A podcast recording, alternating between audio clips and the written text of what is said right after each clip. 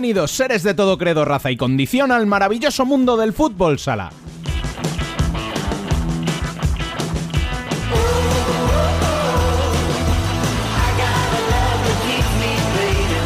Después de unas semanas con pocos partidos y muchas polémicas, toca hablar de futsal, porque se pudieron disputar la totalidad de partidos programados en la primera división femenina y 6 de 8 en la masculina. Esta vuelta a la relativa normalidad nos dejó partidazos y muchos detalles por analizar de clubes que llevaban mucho tiempo sin competir.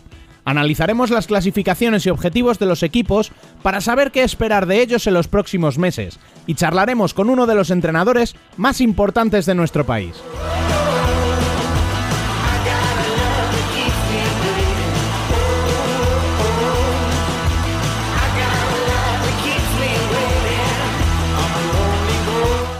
Arrancamos ya nuestro decimonoveno programa de la segunda temporada, recordando que podéis estar al día de cuanto sucede en el mundo del fútbol sala en nuestras redes sociales, leyéndonos en futsalcorner.es o a través de nuestro canal de YouTube. También podéis uniros a nuestro canal de Telegram y enviar sugerencias y críticas por correo electrónico a futsalcorner.futsalcorner.es.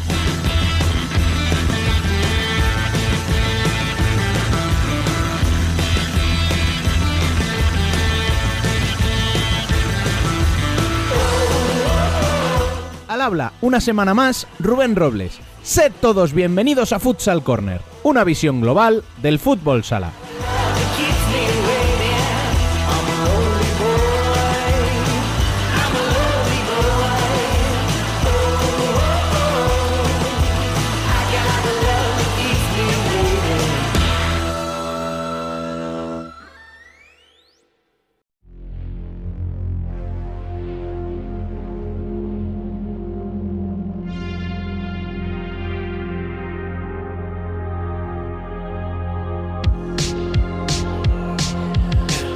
Las noticias.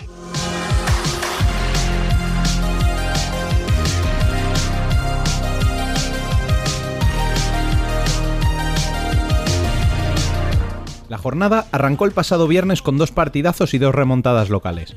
Betis se impuso 4-2 a Inter tras ir perdiendo 1-2, mientras que Levante ganó 5-4 a Industrias tras ir 3-4 abajo.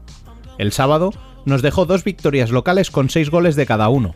Oparrulo venció 6 3 a Xota y Rivera se impuso por 6 1 a Peñíscola. Idéntico resultado como visitante cosechó Cartagena en la pista de Uma. El partidazo entre Jaén y Valdepeñas concluyó con un empate a 1 y polémica final. Se cerró la jornada el domingo con el partidazo entre Barça y Palma, en el que los puntos se quedaron en el Palau gracias a los goles de Mateus y Daniel. Se aplazaron el El Pozo Fútbol Emotion Zaragoza y el Burela Córdoba.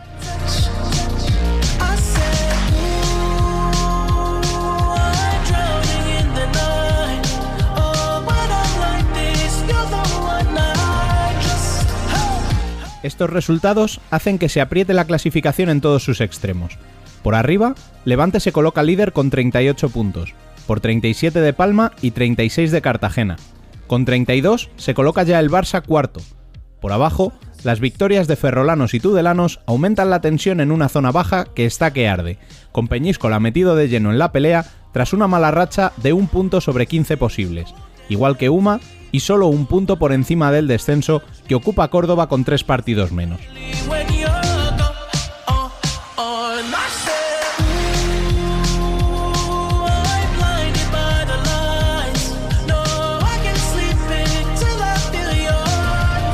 En la tabla de goleadores lideran con 15 tantos Saldice y Drahovski, el de Inter con dos partidos menos.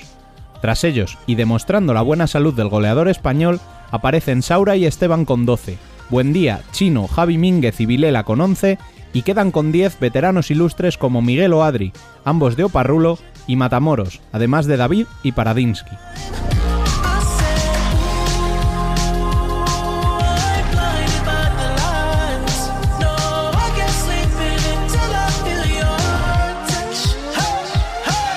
Esta semana se cierra con la ronda de cuartos de final de Copa del Rey, que enfrentaba a Levante con Valdepeñas, El Pozo recibía a Uma, Barça visitaba Santa Coloma y Jaén tenía que ir a Torrejón. Hablamos en pasado porque en el momento de la publicación de este podcast ya se habrán disputado los partidos. Recordemos únicamente que los cuatro ganadores se enfrentarán en una Final Four con sede a determinar posiblemente el primero o segundo fin de semana de mayo.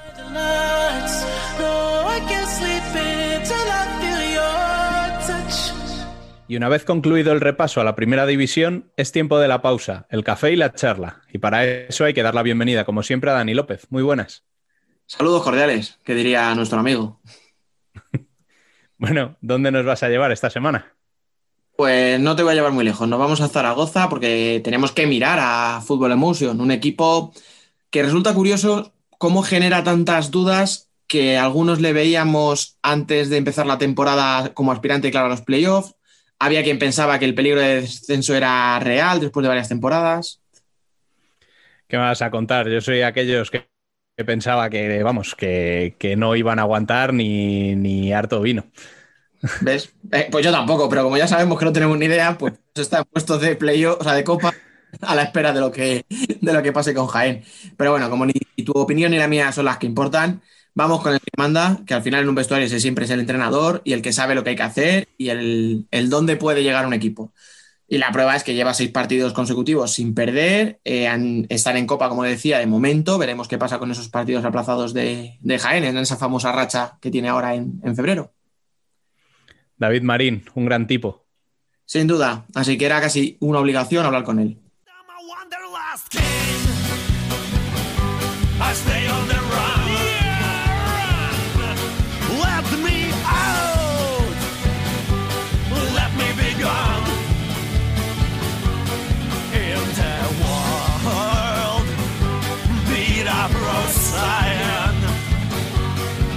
Hoy nos tomamos un café con David Marín.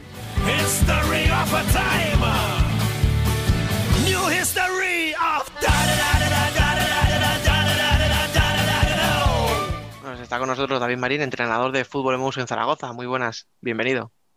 Hola, ¿qué tal? Bueno, eh, tienes un, un, equipo ahora mismo que con la reciente incorporación de Basile, no sé si, te permite soñar un poquito, si, si está el equipo donde querías o, esto todavía es muy largo.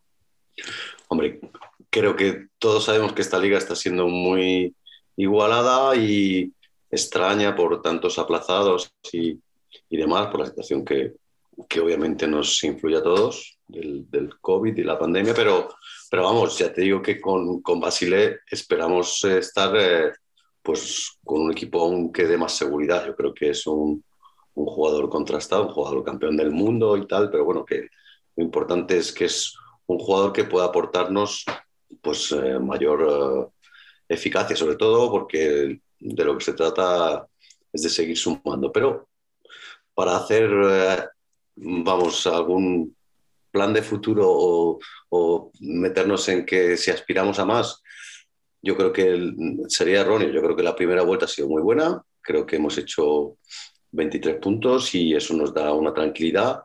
Y el hecho de estar mirando la parte de arriba y la parte alta de la clasificación ya para nosotros eh, está bien. Y ahora en la segunda vuelta esperamos mejorarla. Claro, Hombre, para eso se hace, ¿verdad? Eh, ahora vamos a ir un poco ya a lo que es el club, la temporada, el año que estáis haciendo, como tú dices que es muy bueno, etcétera. Pero como ha sido lo más reciente, ¿qué te puede aportar Basile que o bien no te ha podido aportar Hernani por las lesiones o porque simplemente son un tipo de jugador muy distinto? Bueno, son, son distintos. Sí que es verdad que estamos buscando a alguien para la parte de atrás, la segunda línea, un jugador que nos diera criterio también a la hora de sacar la pelota. Con Hernani buscamos más músculo, un jugador que fuera pues defensivamente más duro, pero realmente él no tuvo la continuidad necesaria como para, para demostrarlo porque precisamente él no destaca por, por ser un jugador técnicamente mejor que los demás, sino porque físicamente es mejor y no lo pudo mostrar. Y creo que con Basile, sin ser un jugador físico, por supuesto, es un jugador que defensivamente nos puede dar también equilibrio, aunque no sea un defensor puro, pero yo creo que ese es una, un cierre organizador. Mm, eso es un poquito lo que nos, lo que nos puede echar una mano. Mm. Y ahora, ahora ya sí, vamos a ir ya al, equipo, que, seguro me vas a decir que es lo importante, como, todo lo, como todos los entrenadores. Somos muy pesados, sí. Eh, lo sé, lo sé.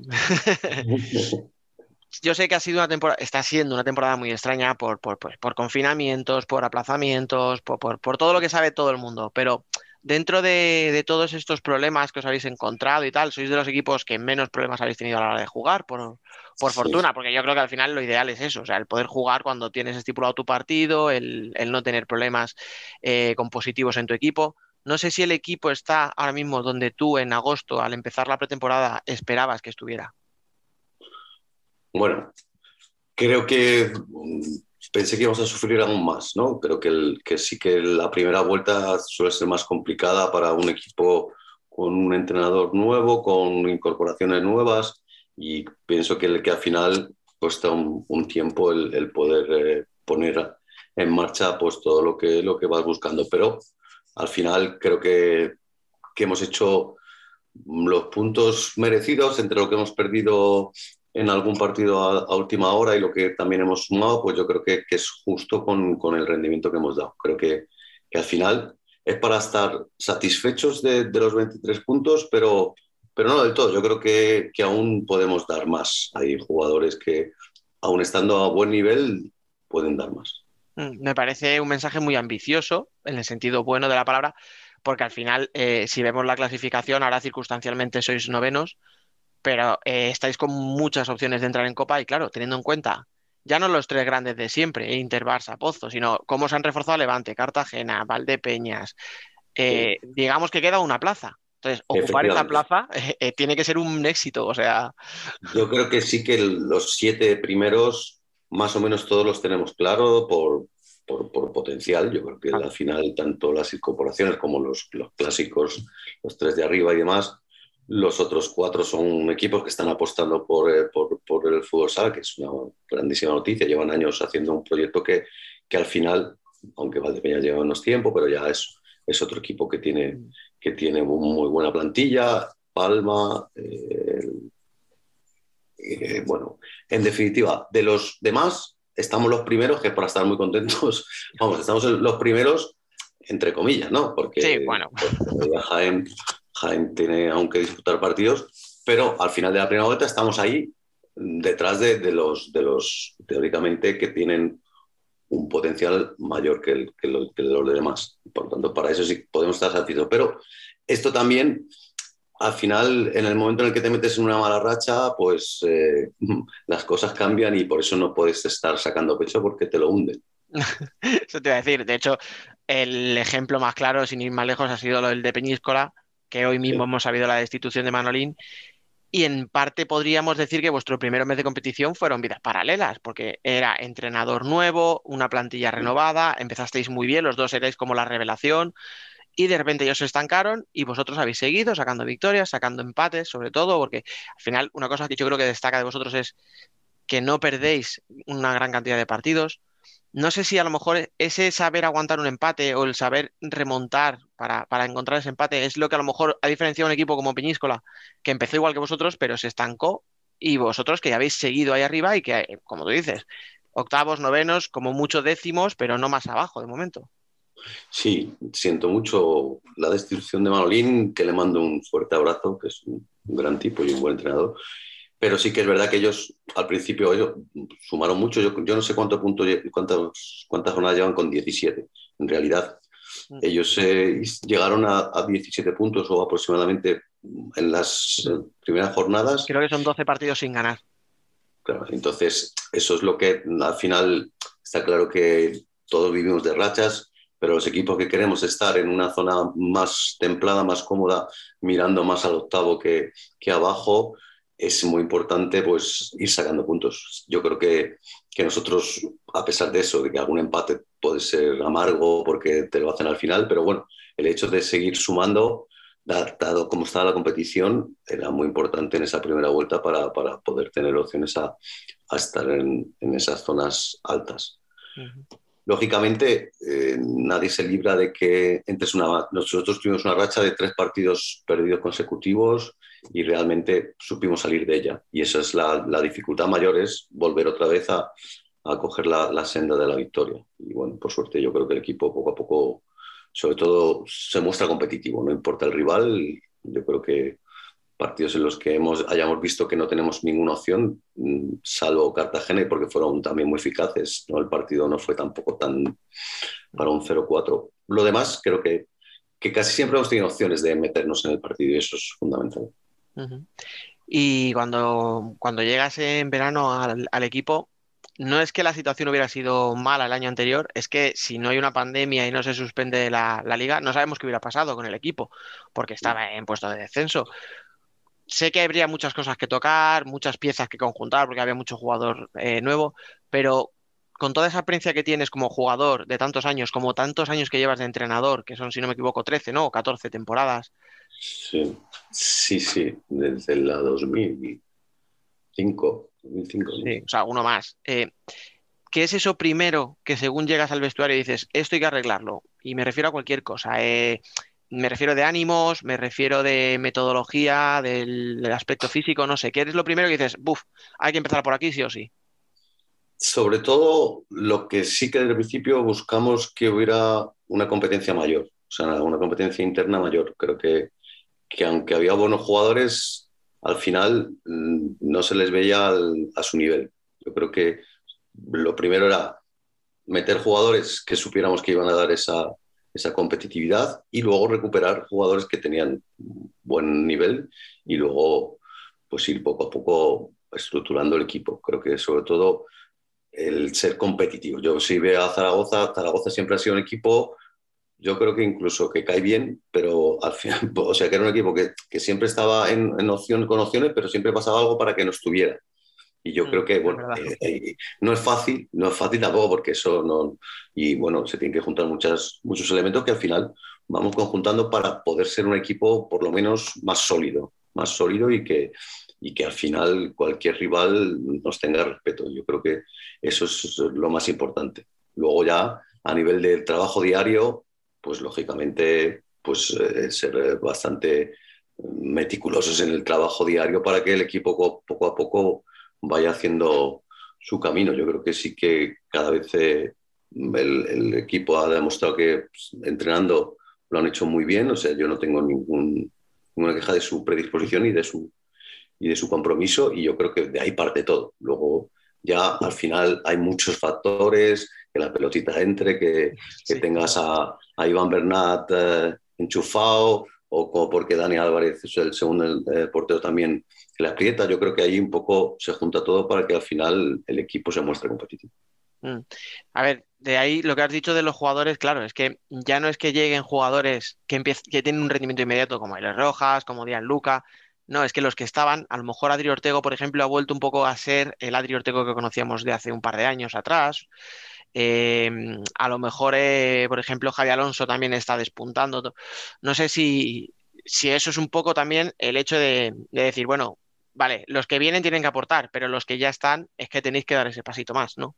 Efectivamente, yo creo que al final, pues desde el principio las charlas que tuve con cada uno de ellos y un poco que también contándome cómo ellos se encontraban después del año pasado, tanto en, Zaragoza como fuera de otros clubes, pero los, los, de, los, los jugadores que estaban aquí el año pasado, todos sabían que, que, no era su nivel, que ellos realmente al final, es verdad que te metes en una, en una racha negativa y al final todo el mundo no, no llega a dar el, el nivel esperado. Y ellos eran los primeros que, que sabían que podían, que podían dar más y fueron conscientes y del primero han intentado. Yo sobre todo lo que les he dicho, no, yo no he trabajado con ninguno con ninguno de los que tengo he trabajado anteriormente y por lo tanto partíamos todos de cero, que era un poco también la intención del club de un poco de, de, de, abrir ventanas, no es que ni porque antes fuera mal ni antes fuera bien, no, sino que al final es algo nuevo para todos y que todos empecemos de cero y creo que al final eso sí se ha entendido y, y el equipo pues eh, va mejorando. Sí, yo creo que lo que dices al final, desde fuera también lo decíamos un poco, ¿no? Que había que hacer un poco un proceso de renovación, no porque Santi Herrero a lo mejor no, no, supiera entrenar, sino porque llevaba mucho tiempo, porque había jugadores veteranos que tenían que salir. Que dicho esto, o sea, había jugadores veteranos que tienen que salir, pero Retamar tendrá 77 años y seguirá jugando, porque es que no es un tío que dice, no, está ahí para hacer grupo, sí, hará grupo, pero es que además sigue siendo titular, disputa minutos, eh, mete goles, o sea, que, ¿qué hace? Sí.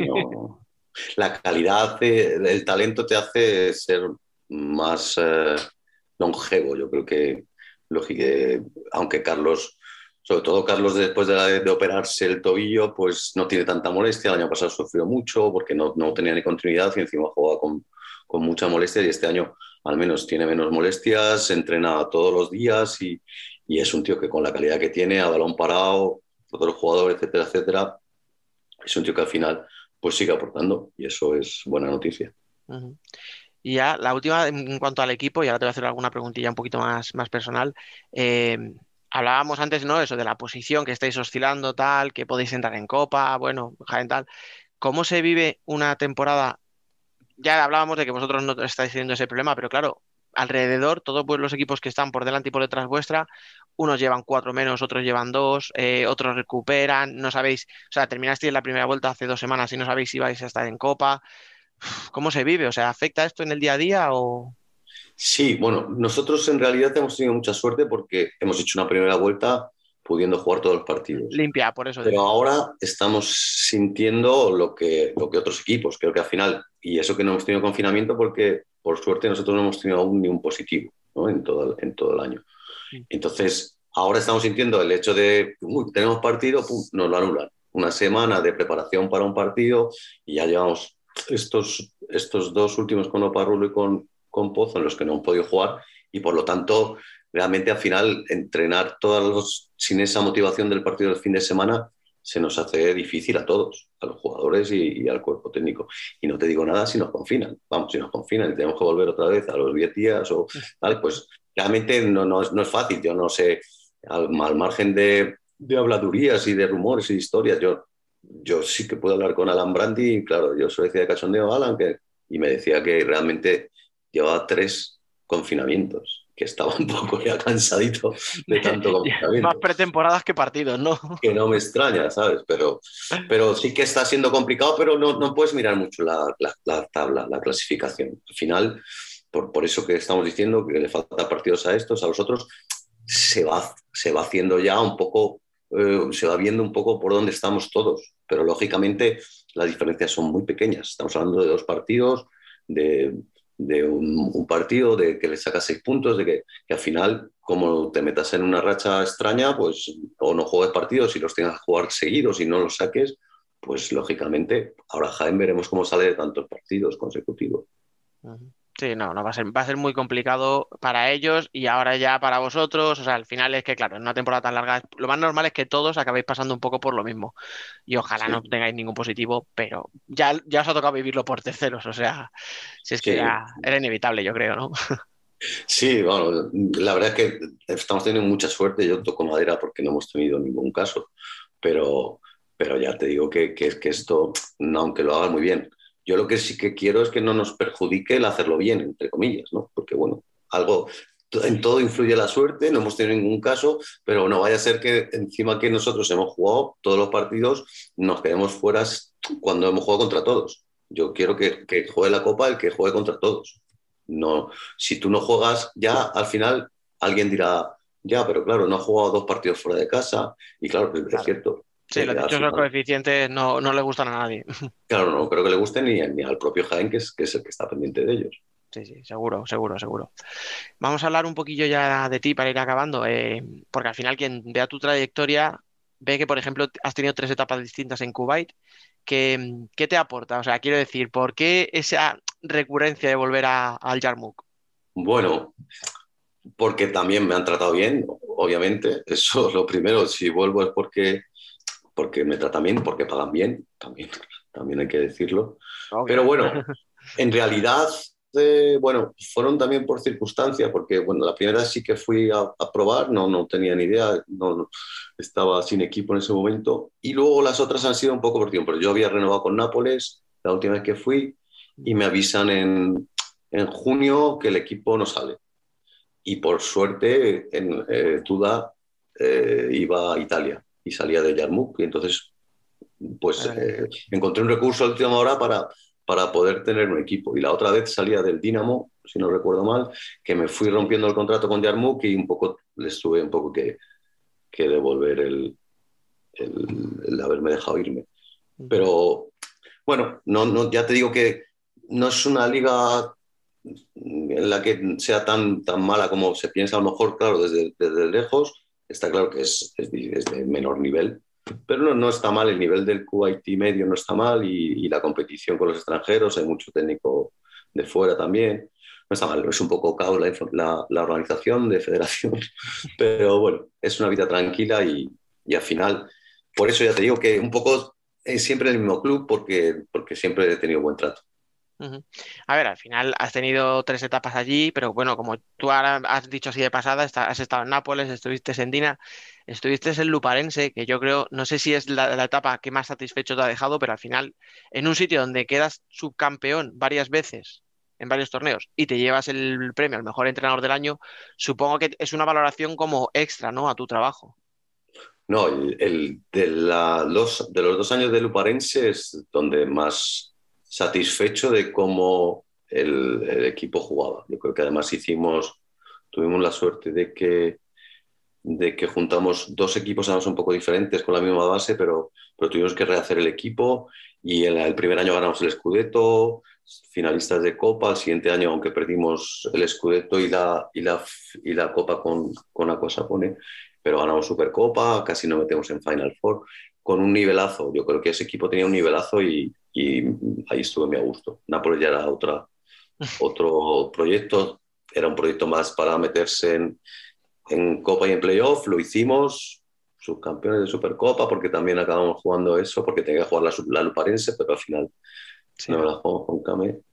Pero bueno, al fin y al cabo, yo ya te digo que sí que tienes, vamos, te doy la razón en que de lo más satisfecho que estoy es de, de la Luparense por, por el nivel de juego y porque allí me felicitaban por, cómo jugaba el equipo gente de fuera.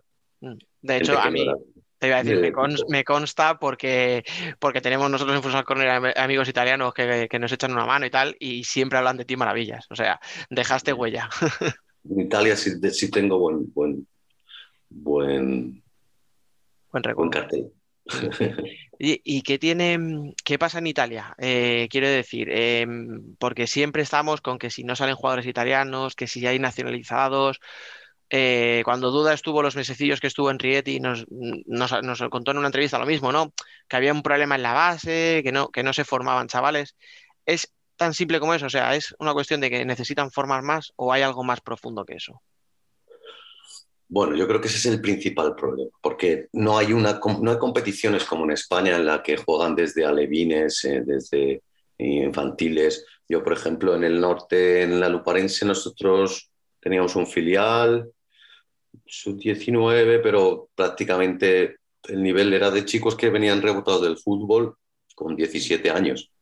Entonces no tenían una base de fútbol sala y bueno, es difícil con tan poco tiempo porque eh, comparar un chico de cualquier cantera española con un italiano que no ha jugado prácticamente a fútbol sala, entonces eh, llevan un retraso importante. Ya te digo que luego tiraron por la nacionalización en su momento y jugaron con, con un italiano y los demás en la, en la nacional eran los demás de brasileños nacionalizados. Entonces, al final, eso ha, ido haciendo que, que, poco a poco irán perdiendo esa, esa, base, porque sí que tuvieron italianos buenos en su momento. Eh, te estoy hablando de la prehistoria, cuando yo jugaba en la selección, o sea que, que ahí tenían, tenían buenos, buenos italianos, pero esa, esa generación se perdió y, ya no, no, se ha vuelto a...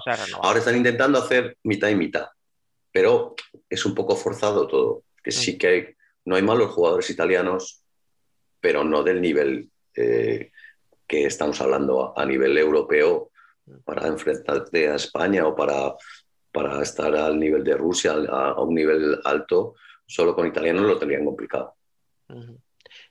Sí, eh, por lo que, bueno, por lo que me cuentas entiendo entonces que sí que sigue en la actualidad, ¿no? No sé si has visto un poco las convocatorias de Belarte, todas las polémicas que había con Montemurro, todo esto. No sé si lo sigues un poquito y, qué te parece. Bueno, creo que eso es igual. Al final, con Montemurro sí que consiguieron un poco, al menos lo que es la punta del fútbol sala, sí que se veía porque conseguían contratos en Fox y, y, había televisión y lo que es la organización de Copa y demás, están bien vestidos. O sea, te digo que como, como espectáculo para ir a ver una copa italiana de fútbol sala, pues va bien. Pero luego, realmente, por debajo hay muy poco. Y entonces, si ellos encima no tienen una base fuerte, la competición no está tan consolidada, los contratos eh, a nivel de federación, todo eso no está los jugadores eh, no tienen un contrato a dónde ir a reclamar. Si ellos son, si cambian los jugadores. Allí en Italia de repente Pietro Pauli una mañana eh, se cansaba en Rieti de que, de que habían perdido un partido y sacaba tres y estos tres se iban y venían otros tres, pero no pasaba nada más porque enseguida había otro equipo que contrataba a estos jugadores y lo increíble de Italia es que la Serie A paga algo mejor que aquí, pero la Serie A2 hay jugadores que cobran bien y la Serie B hay jugadores que cobran más o menos bien. Entonces al final hay ahí un mercado que, que al final acaban encontrando equipo y nadie, nadie, se, nadie va a exigir el contrato que había firmado con, con su anterior equipo. Mm. Sí, es un poco el folclore que vemos un poco a veces desde fuera de, por ejemplo, el caso de los argentinos, ¿no? Los Taborda, Borruto y Cucho que van de un lado para otro y siempre van unidos, eh, los presidentes, como el ejemplo que ha puesto de Pietro Paoli, que, que parece que, todos son así, ¿no? Como muy, muy de sangre caliente, de me cabreo a la mierda todo y, desmonto el equipo, o sea, sí queda un poco una imagen a veces de, caos desde fuera. Son un poco tifositos, pero yo no sé, también sacan el dinero, pero vamos, eh, por ejemplo, estos el futbolín que hablas tú de Taborda, esto, este es el de Colini, Colini desde Petrarca, desde, vamos, se llevó a Cucholino, a Salas, siempre lleva los mismos de un lado a otro y luego encontró en Luparense a Taborda y Honorio y ya los, lo mete en el paquete. Entonces sí, bueno, es verdad, no me acordaba de Salas y de Honorio, por ejemplo, efectivamente. Claro, tiene el mejor, tiene el mejor plantel, eso siempre suele tenerlo y, bueno, es listo para eso, para, para, tener las mejores plantillas. Bueno, ya para acabar, porque me he ido un poco al tema italiano, porque al final es una cosa que me gusta mucho, pero no era el caso. Ya la última, em, queda todo lo más importante de la temporada. Queda por terminar la segunda vuelta, unos posibles playoffs, una posible Copa de España. Em, ¿Con qué se conforma o, o con qué estaría satisfecho David Marín el 30 de junio? Hombre, nosotros ya como ya, ya, que nos ponen el dulce, por lo menos vamos a probarlo, a ver si la copa cae, eso, eso por descontado, y luego ya, ojalá, ojalá tengamos, eh, yo, yo un 30 de junio sobre todo, que no tenga que esperar a, a, mayo, finales de mayo, para saber si, si, nosotros estamos salvados, sino que estemos igual en la situación de, de decir, a ver si eh, también nos podemos meter en playoff, pero ya te digo que que la segunda vuelta ya se me está haciendo larga. O sea que. pues empezamos pronto, ¿no? empezamos pronto, pero dos partidos que no hemos jugado ya. Entonces, para una rachita que cogíamos buena, porque nos, teníamos una racha buena, no habíamos perdido desde noviembre, creo. Entonces, ahora de, nuevo tenemos que recomenzar y, y, esto sí que a veces, pues las dinámicas de los equipos, si las cortas, pues no sabes lo que va a suceder. Ojalá volvamos fuertes como, como, como unos tigres. Pues sí, sí, sí. Seguro que sí, vamos, yo estoy seguro. Viendo, lo que habéis empezado este, a hacer en la temporada, estoy seguro. Y nada más, pues eh, agradecerte el ratito que te has pasado con nosotros, que al final se nos ha ido un poquito, ya me lo voy a venir, pero bueno. Y muchísimas gracias y muchísima suerte para, la segunda vuelta. Gracias a vosotros. A vosotros un, un saludo.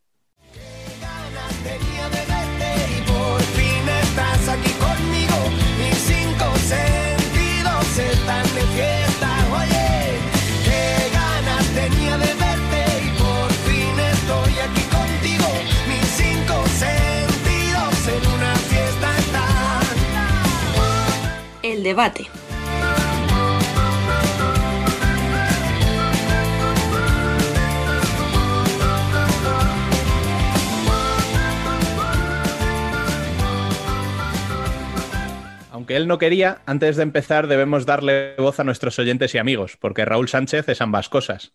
Y el otro día nos hizo llegar un comentario sobre algo que se dijo en el debate de la semana pasada, que de hecho lo dije yo, y aunque sabemos que nuestras opiniones no coinciden siempre con vuestros pensamientos, por fortuna, no es lo mismo una opinión que un dato erróneo, como es el caso.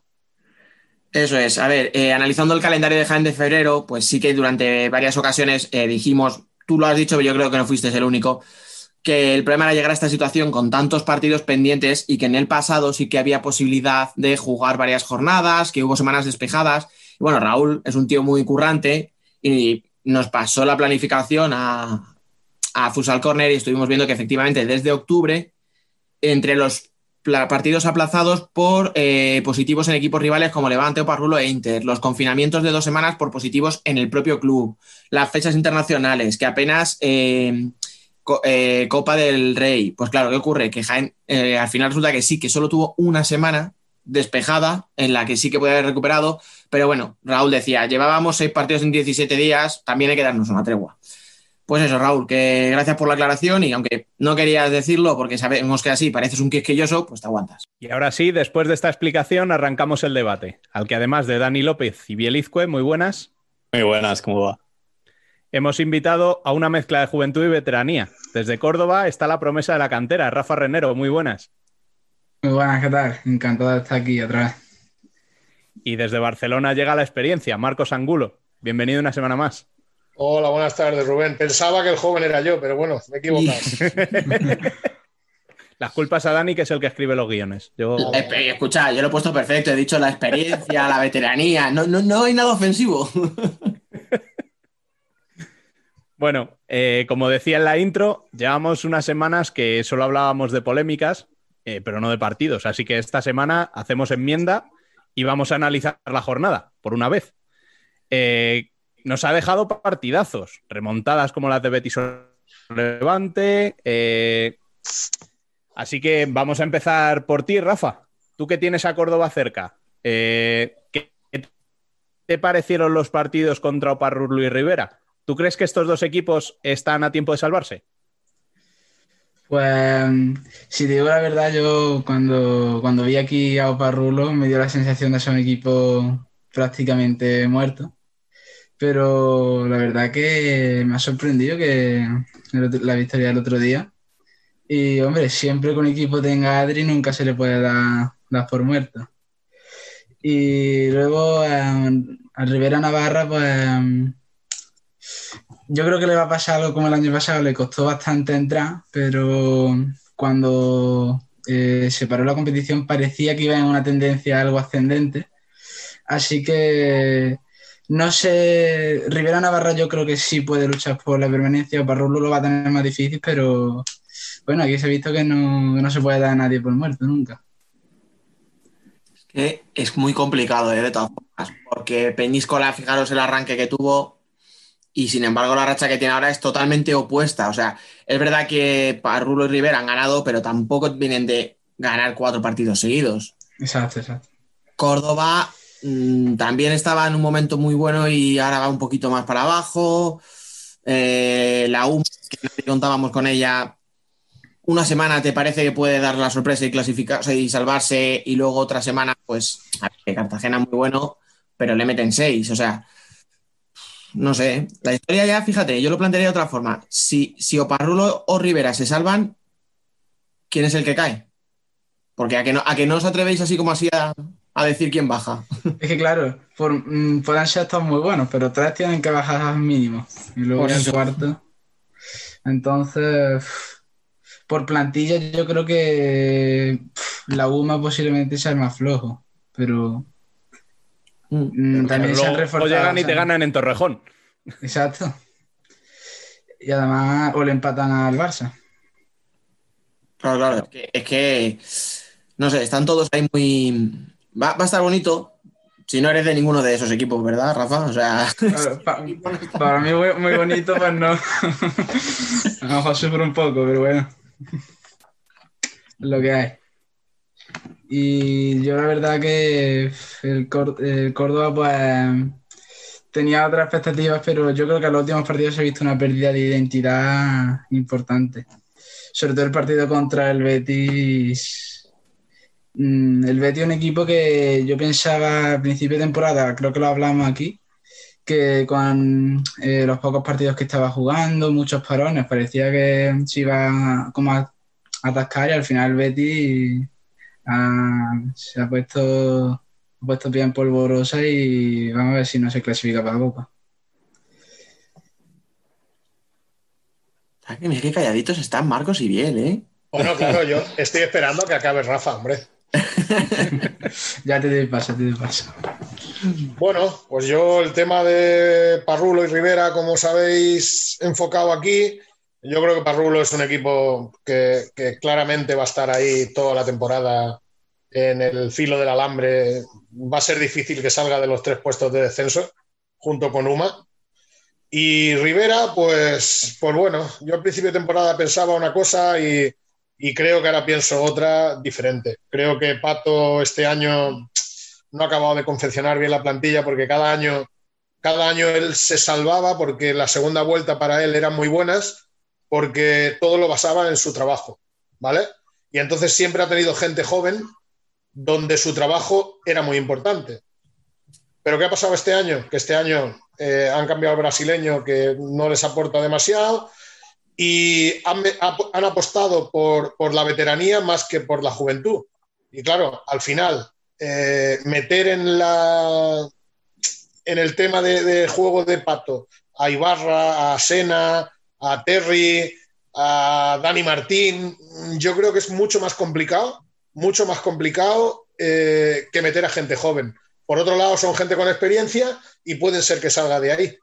Pero ya no será por el trabajo de Pato solo, ya será por una mezcla entre el trabajo de Pato y la veteranía que aporten estos chicos. Ya te digo, son gente que ya viene rodada en primera división, pero no, nos no, no tenemos que, dejar de mirar que son jugadores que siempre han estado en equipos de ahí, de, de la parte medio-baja. Entonces, cuando tú firmas jugadores de la parte medio-baja, lo normal es que estés en la parte medio-baja que yo sé que por presupuesto seguro que no han podido aspirar a más. Pero ya te digo, yo creo que Parrulo junto con Uma va a estar ahí metido abajo sí o sí. Eh, todos hablamos y todos tenemos claro de que Uma ha hecho una primera vuelta espectacular. Ha ganado Torrejón. O sea, ha hecho una primera parte espectacular. Mejor es imposible hacerla. Bueno, pues eso no le ha dado para pa, pa estar fuera del descenso. Cuando haga su temporada normal, eso poco a poco le irá a, a acoplarse a su sitio natural, que, que por desgracia por, por, mi amigo Molly, pues es penúltimo, penúltimo. Es que, es que no hay más. Es que los demás equipos que hay por arriba, que alguno más se tiene que meter, porque si quitamos a Rivera y al otro, que sea Córdoba o que sea el que sea, pues habrá que meter a, Burela, Peñíscola, Industrias y no descarto a Chota, que fíjate que Chota, teniendo seis extranjeros y jugadores nacionales de nivel como Martín, como el portero Asier, como promesas como Dani Zurdo, Tony Escribano y demás, aún así mmm, va a estar ahí abajo. Ya digo, yo el tema de Uma, después de haber hecho una primera vuelta espectacular, no le ha dado para más. Peñíscola está viviendo de sus siete primeras jornadas que fueron muy buenas, pero también poco a poco eh, va, va yendo a su sitio. Y Peñíscola es otro equipo que, que, es un poco así pupurrí. Tienen, me parece que son cuatro brasileños, cuatro argentinos, un marroquí, eh, y al final, ostras, es que jugadores nacionales creo que tiene Molina, Rubén, eh, Iván Rumbo, Señoret y Pani. Creo que no tiene más. Entonces es un poco así, este año va a estar, para mí que soy aficionado, del, octavo, ya no voy a poner el noveno, del octavo al 16 va a estar muy bonito. Muy, cada semana vamos a tener tertulia seguro, porque esto va a estar súper igualado. Un día va a estar un equipo pensando en que, uy, qué cerca estoy del playoff, y a la semana siguiente va a decir, ostras, que he perdido y qué cerca estoy de abajo. Y además, yo creo que o sea, los partidos como los que hemos vivido este fin de semana, que equipos de los que están abajo ganan equipos de media tabla, eso implica más equipos en esa lucha. Claro. Y como siga siendo así, eh, va a haber sangre y lágrimas en este final es que de temporada. bien será así porque, porque todos Sí, se sí, quitan sí. puntos. Mm. Escucha, yo lo di- os lo dije, no sé si fue hace una semana, dos o tres, pero yo recuerdo algo que ha dicho Marcos muy parecido. Dije, yo no descarto que un equipo que juegue la Copa de España acabe jugando la promoción de descenso. O sea, Sí. si Fútbol Emotion se clasifica para Copa, por ejemplo, porque Jaén no le dé ahora estos, esta racha de partidos, eh, no se le dé bien, yo tampoco descargo que luego le pase como a un Peñíscola que empezó muy bien y se ha caído, que por cierto, decías, alguno tiene que caer para que salga o Parrulo o para que salga Rivera. Es que yo creo que ese puede ser Peñíscola. Porque sí, lo que tú dices, Uma yo le veo abajo, porque por desgracia no, no puede repetir la primera vuelta que ha hecho y aunque la repita tampoco le garantiza la... Tampoco le garantiza. Y es que no nos olvidemos que Peñíscola lleva 12 partidos sin ganar. ¿eh? Claro, es que es eso, es que es una burrada. mm. Y ya te has metido ahí en... Y además que todos los que están en, en el descenso, incluyendo incluso a UMA, no, UMA tiene 19 partidos, pero todos los que están en descenso, es decir, Córdoba, Rivera y Oparrulo, tienen menos partidos que estos. O sea que en cuanto recuperen partidos, puede ser incluso más divertido para los que vemos de fuera. Hay que, hay que tener en cuenta que desde el Pozo, que es octavo, hasta el decimoquinto, hay seis puntos. Y el decimoquinto ya es promoción de descenso. Fíjate, ¿ves? Son dos partidos. A Biel que le gusta esto de, de- de los coeficientes, por coeficiente Peñíscola ahora mismo estaría en la posición 15, que es la que juega el playout de, de descenso. Seguro que Biel va por ahí. Sí, sí. Está ganado, ¿no? Tengo Nah. la Excel aquí delante. Yo también. Estamos aquí todos preparados. También es No, verdad, pero- yo no sé, yo no sé contra quién se enfrentan a los partidos aplazados eh, Rivera y Oparrulo, pero por ejemplo Córdoba eh, tiene que jugar contra Inter Movistar, contra el Pozo y contra Burela fuera de casa, que sí puede ser un partido más, más de nuestra liga, pero O sea, nueve puntos seguros. Sí, fácil. Ojalá, Pero ojalá, Córdoba, pero Córdoba, Córdoba ha intentado hacer algo para salir de ahí, que es reforzarse. Y hay Ya. equipos que no se han reforzado. Córdoba, por los dos fichajes, algo le aportarán. Pero es que al final Rivera, por ejemplo, no ha hecho ningún fichaje para, para O intentar salir de ahí. Oparrulo Oparrulo. incluso ha perdido jugador. Eso te iba a decir. O sea. Oparrulo se quitó ahí, que se quitó a William para reforzar el pivot, no lo han reforzado. Por eso, Sin embargo, eso te digo, yo, al final Oparrulo- Córdoba, pues yo tengo un hilo de esperanza que, que por coeficiente ahora mismo también estaría fuera. Y aparte tiene dos fichajes nuevos que algo le aportarán. Por poco que aporten, algo aportarán. Sí, sí, sí. Escucha, de todas formas, yo fíjate, no sé, ¿eh? es una corazonada, pero yo tengo la sensación de que entre Oparrulo y Rivera, que eran los dos del ejemplo que poníamos porque han ganado este fin de, le veo más posibilidades a Oparrulo. Si Miguel, si Adri se mantienen, eh, la primera vuelta que ha hecho Isma, ha recuperado Elder, mm, si consigue Héctor Souto ya afianzar a uno de los dos porteros y que le dé la seguridad que no le ha dado ninguno, claro. eh, Muchas suposiciones. antes que son la leche todos, pero si se da todo eso, le veo, le veo más opciones, ¿eh? fíjate, de permanecer. Que muy pronto para hablar de permanencias y cosas de estas, que quedan muchísimos partidos. Sí, pero a lo mejor hace una semana pensábamos que Oparrulo estaba desahuciado y que Rivera también. Y uno está en ganado a Sota y el otro ha metido seis. O sea, quiero decir que no ha ganado 2-1 llorando en el último minuto, es que se han metido, han metido seis goles. O sea, Sí, lo que pasa es que Oparrulo sigue estando a dos partidos de la salvación y Rivera solo está a uno. Entonces, a estas alturas, con tanta igualdad, dos partidos es mucha tela. ¿eh? Dos partidos no solo a un equipo, es que el problema es que tienes que meter a cuatro equipos por debajo tuyo. Claro, cuando solamente tienes que meter a un, a un equipo debajo tuyo, pues bueno, si uno falla, yo estoy más o menos bien, lo meto. Pero cuando tienes que meter a cuatro equipos por debajo tuyo, ¿eh? bueno, escucha, o tres, porque ya te digo yo que anda que no te firmaría a Souto Pues claro, to- jugarse la, la permanencia en un playout. sí, sí. Y según está la cosa ahora, como para no firmarlo. Por eso digo que, que, bueno, al final son tres puestos. O sea, por el cuarto sí, tendrás que jugártelo. No sabemos cómo está la, se- la segunda cuando llegue el momento, pero que, que ya te digo que sí que firmarían, vamos, ahora jugárselo así.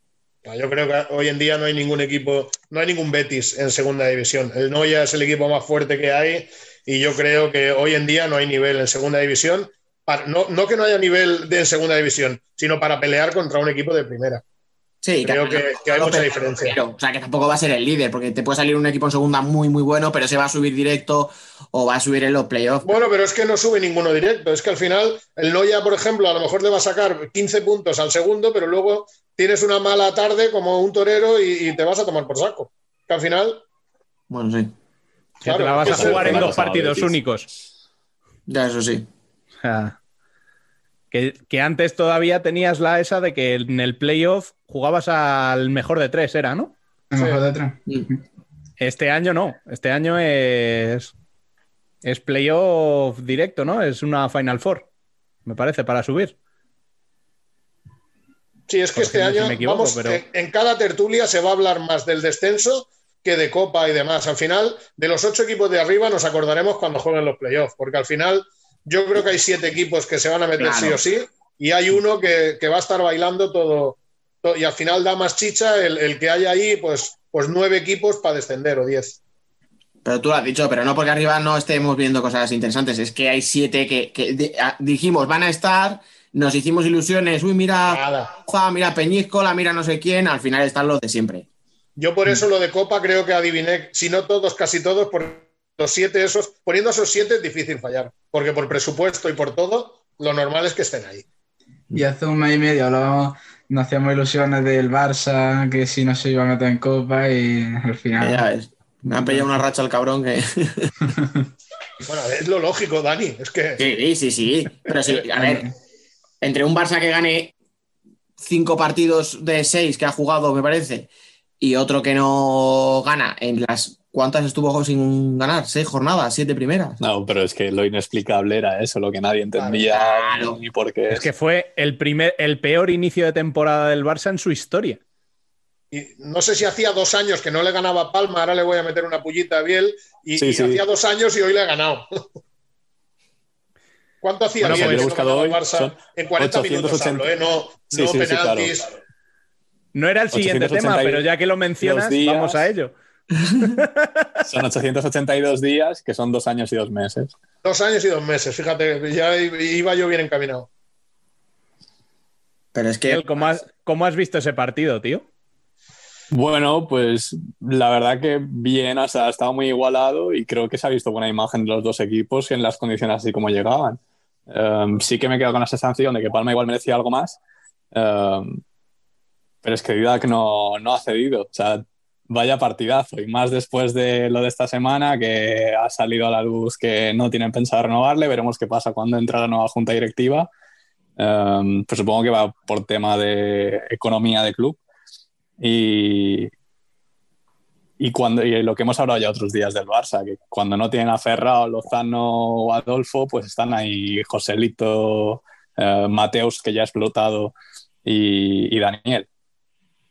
Eso te iba a decir, ¿eh? El tema de Mateus, al final, yo no, no sé si es porque ya lleva varios meses y ya ha cogido un poquito el ritmo, pero sí que me huele un poco también a la ausencia de, pues eso, de Ferrao, de, de Lozano y tal, como que ya le han tenido que dar más minutos, le dan la responsabilidad y ha dicho, pues venga, para adelante. No sé si a lo mejor está un poco cohibido antes, o a lo mejor sencillamente es una cuestión de adaptación, como todos los brasileños que llegan a España, pero sí me sorprende que explote justo cuando, cuando no están los, los jugadores más importantes de Barça. Igual que también cuando hablamos, no sé cuándo fue, que um, elegimos a la decepción de la temporada, elegimos a Coelho y ahora pues yo creo que está siendo bastante correcto y ha hecho también un muy buen partido. Y además con la ausencia de Aicardo también le ha, le ha venido bastante bien.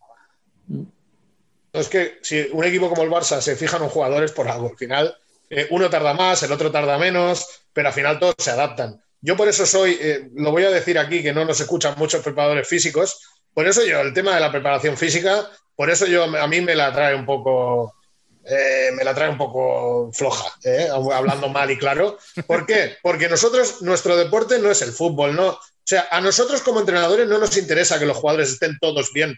Van épocas de la, de la temporada. Y hay temporadas que unos están bien, otros están mal, uno se lesiona, el otro tiene tarjetas, el otro no sé cuánto, y al final eh, un día te saca las castañas uno y al mes siguiente te lo saca otro. Y cuando tú tienes un equipo como el Fútbol Club Barcelona que tiene 14 fichas de primerísimo nivel, pues lo más normal es que a final de temporada, o el señor Vadillo con Palma, pues al final de la temporada es más fácil que esté ahí arriba.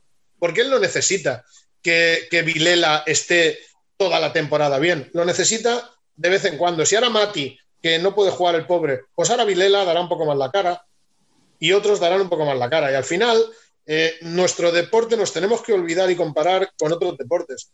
En nuestro deporte eh, no funciona igual que en otros y va por, por, por, épocas en las temporadas. Ya te digo, tú haces una pretemporada genial y en esa pretemporada hay uno que se va con la selección, el otro no sé qué, el otro que está tocado. Y al final todos no llegan igual de bien al principio de temporada y al entrenador ya le va bien, porque a lo mejor cuando uno empieza el pico un poco hacia abajo, hay otros que están llegando al pico bueno. ¿Y eso qué te hace? Pues te hace que esté toda la temporada arriba. Claro, pero ¿cuántos equipos pueden permitir eso? O sea, Barça, Palma, Cartagena, Levante, porque es que si hablamos lo que tú dices de tener dos rotaciones y media o tres de primer nivel, es que ahora mismo, por ejemplo, Inter y el Pozo no la tienen. Pero Dani, tú fíjate que todos los equipos, hasta los más flojos de presupuesto, han hecho plantilla de, de, de 14 jugadores, 15, todas. ¿Por qué? Pues porque cada vez la gente se va dando cuenta más de este tipo de cosas, que se necesitan muchos jugadores durante toda la temporada. Muchos jugadores. Y cada vez, por el ritmo de, de, partidos, por el ritmo de competición, por el COVID, se necesita más gente, más gente. Ahora verás Jaén, cuando tenga que jugar tantos partidos en tan poco tiempo. Por los pobres o el pozo que se le está acumulando de partidos. Escucha, que le he visto a Babiel con ganas de replicarme cuando he dicho lo de las plantillas de Inter y el Pozo. Si hiciéramos una quiniela de 1-2 comparando posición por posición cada jugador, ¿tú no crees que Palma tendría más que Inter o más que el Pozo? Luego, No lo sé. que esto O es una... Sincero, Biel. Sé sincero, Biel. No, totalmente. Eh, pero no ¿Me sé? No lo que quiero decir. Si empiezas a Sí, comparar sí. Los tres cierres de Inter con los tres del, de, de Palma, los seis alas de uno con los seis del otro, ¿no te acabarían saliendo más jugadores de Palma? Pero yo no creo que sea aquí en ¿Qué? cuestión de presupuesto porque Palma pague más. Porque yo no creo que Rafa López cobre más que, mm, no sé, ¿a quién podemos decir de Inter? A Drasler o uno menos. Pero escucha, si esto no está. O sea, que, que esto, esto es un elogio, por ejemplo, a Tirado. O sea, No, no, sí, ya, ya. Tirado cuando se trae. Ahora mismo no sé lo que cobrará Nunes. No sé si es de los top de la plantilla o está en un escalón. Pero, coño, Nunes cuando viene a España no viene seguramente cobrando una millonada. Ah, no. Te ha dado un rendimiento de la hostia. O sea, para mí es uno de los eh, a, a las zurdos mejores de toda la liga. Ah, pero Nunes también es una de esta intra, intrahistoria que son curiosas de la familia tirado Vadillo, porque Vadillo le conoce. Eh, o sea, cuando Vadillo fue a jugar a Qatar, le Sí, lo conoce, conoció allí. Lo conoce, lo y- conoce de Qatar. y Nunes tenía 16 años ahí.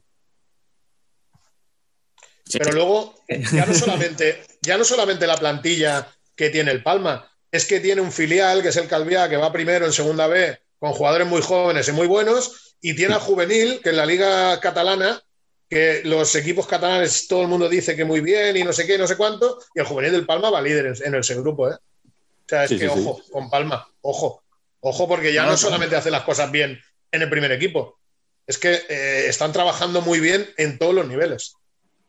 ¿O no, Biel? Sí, sí, sí, totalmente. Yo no sé cuándo fue que lo dije, que además coincidió que Palma era líder de la Liga Sí. Nacional, eh, Palma era líder de- del juvenil y Palma era líder de, de la segunda B. Y es que son igual cuatro o cinco personas, no hay más. Esa es la directiva de Palma, pero cada uno es un loco de lo suyo y cada uno hace su trabajo perfectamente y ahí están las cosas. O sea, ni luego se pueden empezar a valorar, no, es que ha sido un fracaso porque no han ganado este título, pero es que el trabajo que hay detrás y todo lo que se está consiguiendo, aunque no estén dando el boom por conseguir una liga o conseguir una Copa de España, es tremendo. Que cuando se pongan a ganar, van a ganar de tres en tres. Sí, pero Sí, sí. o sea, no sé si a A lo mí, mejor. antes, antes de acabar con el partido de Barça-Palma, sí que me gustaría destacar el trabajo de, de Didac, porque, Sí, como habéis dicho, el tema del. yo no lo voy a equiparar a que está, a que, que no tiene contrato para el año que viene. Yo creo que es un chico que lo- yo lo conozco desde que era un crío. Jugaba aquí en Canet, o sea, es un trabajador nato de esto, ha jugado en mil equipos y, ostras, pasito a pasito, pasito a pasito, calladito, eh, se está convirtiendo en uno de los mejores de- porteros del mundo. ¿eh? O sea, es que el Barça se lo debería pensar muy bien. No sé cómo está el tema de la directiva, pero yo creo que en cuanto entre la nueva directiva o si siguen los que están, creo que lo primero que harán será renovar a, a Didac. Yo me imagino que ahora es una situación complicada. Y luego lo segundo, Didac no creo que se quiera ir de aquí.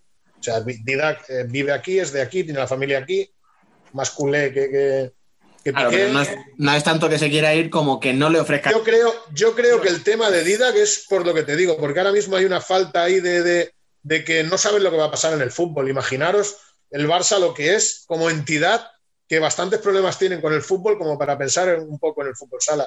Yo creo que Didac de- tiene que estar tranquilo porque es un porterazo y ya os digo, en la Champions fue del, el mejor, de los mejores del equipo. Va, no voy a decir el mejor por no pasarme, pero es que hoy ha estado espectacular y cada semana, ya te digo, pasito a pasito, eh, yo creo que, este chico, si no está renovado ya, eh, no lo pueden hacer oficial, me imagino, que no sé nada, ¿eh?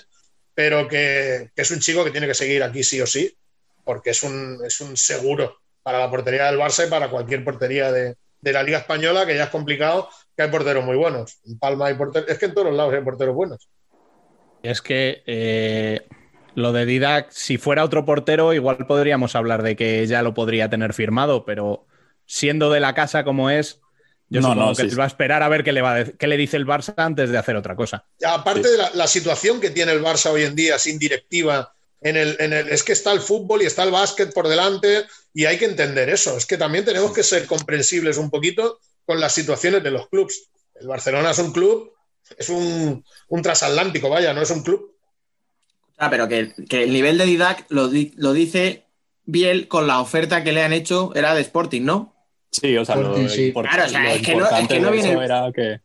Sí, Escucha, sí, claro, es que los representantes tontos no son. decir, Ahora salen no- ofertas debajo de las piedras. Claro, pero Escucha. escucha, que, pero que no le ofrece, o sea, pero que no sale el bollullos, ¿sabes? A ofrecerle un contrato. Claro, claro, es que estamos hablando de uno de los mejores porteros del mundo. Es que, O sea, claro, es que el nivel de Didac te lo dice las ofertas que tiene, o sea. Y su representante lo sabe, o sea, no, no hace falta. Y, y el nivel que se le ha visto en equipos como Jaén o como Industrias. Donde sea, escucha, o en Zaragoza, o si escucha, si es que este chico ha cumplido siempre. Y que, y que, y que Sí. siendo joven. Y pues, ahora no cumple, ahora está por ¿no? encima del cumplimiento. Ahora yo Claro, creo claro. Que está dando pasito a pasito cada semana, consagrándose como, como lo que es. Como en Futsal Planet le dieron el cuarto mejor portero del mundo, pero es que yo creo que está a ese nivel. Que viene de heredar la portería de Paco Sedano y luego Juanjo, o sea, que no es que sea. Sí, que mm, Y que la presión es, es interesante ahí ahora mismo. Bueno, el Barça siempre tiene presión. O sea, si va líder es que tienen que jugar mejor. Si juegan mejor es que tienen que hacer más goles. O sea, en el Barcelona siempre tienen presión. O sea, el que esté ahí. Siempre se A le mí hay gente que en las redes sociales me ha criticado, ¿no? Por el tema de, de- de las votaciones de, los mejores. Ostras, pues claro, pues yo le tengo que dar cuatro puntos a Andreu. ¿Por qué? Porque no gana la Liga, pero gana la Champions, gana la Copa, gana la Supercopa, la Copa Cataluña, y al final gana cuatro o cinco títulos. Y al final te puede gustar más su manera de trabajar, menos, pero al final eh, los resultados están ahí, tú. No hay más. Que es lástima que no estuviera Vadillo, porque yo, por ejemplo, a Vadillo, pues tengo, tengo un cariño, pero no un cariño especial porque lo conozco de cuando era jugador, sino que creo que estaba haciendo las cosas bien. Yo no daba un duro por Vilela porque lo conocía del Araz, porque me había enfrentado a él muchísimas veces cuando él jugaba en el Araz o en la selección de Azerbaiyán. Y es que el otro día, la ventana esta, el chico se vuelve a jugar a Azerbaiyán y bien seguro que vio el partido. Y es que no está bien. Está, es el Vilela de cuando jugaba allí. Sin embargo, lo ves aquí, el tío ha venido más fino, seguro que lo han trabajado ahí en verano a muerte y está, está genial. Bien se ríe porque sabe más que yo. Pero es que eh, ya te puedo asegurar que ha ido a Azerbaiyán, que jugaron contra Eslovaquia, y es que es un jugador más.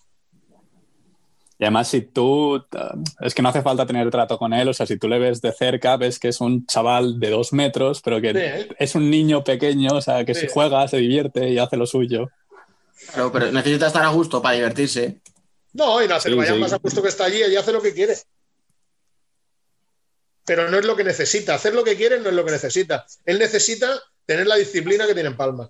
Entonces, por eso, por eso da, da- da rendimiento. Porque tiene la disciplina que tiene en Palma. Y en Araz no la tenía, y en la selección azerbaiyana, pues, pues menos.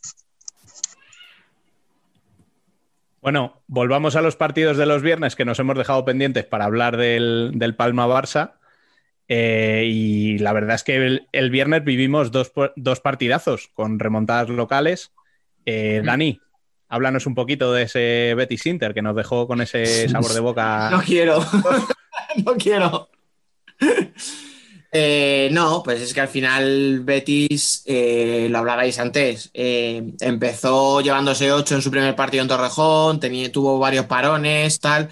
Pensábamos que no, no que fuera a bajar seguro, pero sí que iba a estar peleando en la zona baja. Dijimos, lo mismo hemos puesto las expectativas muy altas. Bueno, pues ahora se está viendo que la expectativa era la, la que tiene que ser, o sea, en un equipo como Betis. En cuanto Buendía empieza a meter goles, en cuanto Juanito les ha puesto las pilas a todos, que hablamos de, de Vadillo, pero anda que Juanito no te pone las pilas. O sea, es un jugador que te exige, vamos, te aprieta el culo y, hasta la última gota. Y Lo ha demostrado en todos los equipos que ha estado. Claro, claro, no, no, pero que, que en, cuanto a, en cuanto ha tenido tiempo para, entre, para trabajar y tal, y eso que la base es la misma que la del equipo de segunda, pues se ha visto. O sea, al final, Inter, es verdad que el empate a dos se pega un tiro en el pie porque sale, con, sale de cinco. Y yo no sé por qué no ataca de cinco bien desde hace cinco años o seis años, porque es que no recuerdo de verdad partidos importantes de Inter donde remonte ataque de, con ataques de cinco. Y con el 2-2 es que sabíamos lo que iba a pasar contra un equipo que defiende muy bien, que defiende muy junto y que sabe perfectamente cómo tiene que hacer las cosas, pues pam, pam, dos goles y se acabó. Eh, hasta ahí, pues es que, joder, es que se puso ganando, le remonta a Inter y, hostia, tienen todavía la cosa de ir a por el partido y de empatarlo. Y vale, sí, yo critico lo- los dos goles con el portero jugador de Inter, pero realmente no fue injusta la victoria de, de Betis, ni mucho menos. No, si es que yo quería hablar de eso, en plan, si algo era característico del Inter de Tino era esa consistencia defensiva que ahora ni aparece. No sé qué es que ha pasado qué está pasando, pero era algo muy característico de Inter que decíamos siempre, es que solo defiende, solo defiende y luego era efectivo de cara a gol. Hombre, Pues esta ahora- semana hay que tener en cuenta que el partido era contra Betis, que es un equipo que en principio no se te va a abrir, ni va a ir a buscar el partido abierto. Y además, eh, partido de la selección entre semana. Pero tampoco, o sea, la racha de Inter ahora no sé, ahora no la tengo, pero la he mirado antes y de los últimos cinco partidos puede que haya- solo sean seis puntos, puede. Puede ser, no tengo. Biel, pero escucha, ¿quién, te da, este año. quién te da esa contundencia defensiva? El Ya. primero que te da esa contundencia defensiva, ¿quién es? Pola. No, no, no, no. Yo, voy a ir Ah. más atrás aún. Vale, La vale, Jesús portería. La- no, no, y la portería. Y, y Inter tiene un problema muy grande en la portería desde hace mucho tiempo que no sé por qué tardan tanto en solucionarlo. Al final, esta semana o no sé cuándo ha sido, he leído en redes sociales a Alex diciendo que está en perfecto estado y que la gente sepa que si no juegas porque, porque alguien no quiere. Entonces, la contundencia, la contundencia defensiva te la, empieza desde la portería. Y los jugadores no son tontos. Y Jesús García lo hace bien, no lo hace mal, el chico. Pero tiene 20 años y, y al final la gente, pues, pues no, no es que no confíe en él, sino que, que, que el otro día solo tiene culpa, solo tiene culpa en el primer gol de, de Buendía que le tira de ahí de Un lejos. tiro- es un tiro de muy lejos y. De muy lejos, Dani. Pero, pero un club como Inter tiene que solucionar ese problema rápido, porque si no se enquista, el problema se le va al entrenador, que no sé, no sé si, si ese problema es del entrenador o de la Junta, me da igual, lo tiene que solucionar.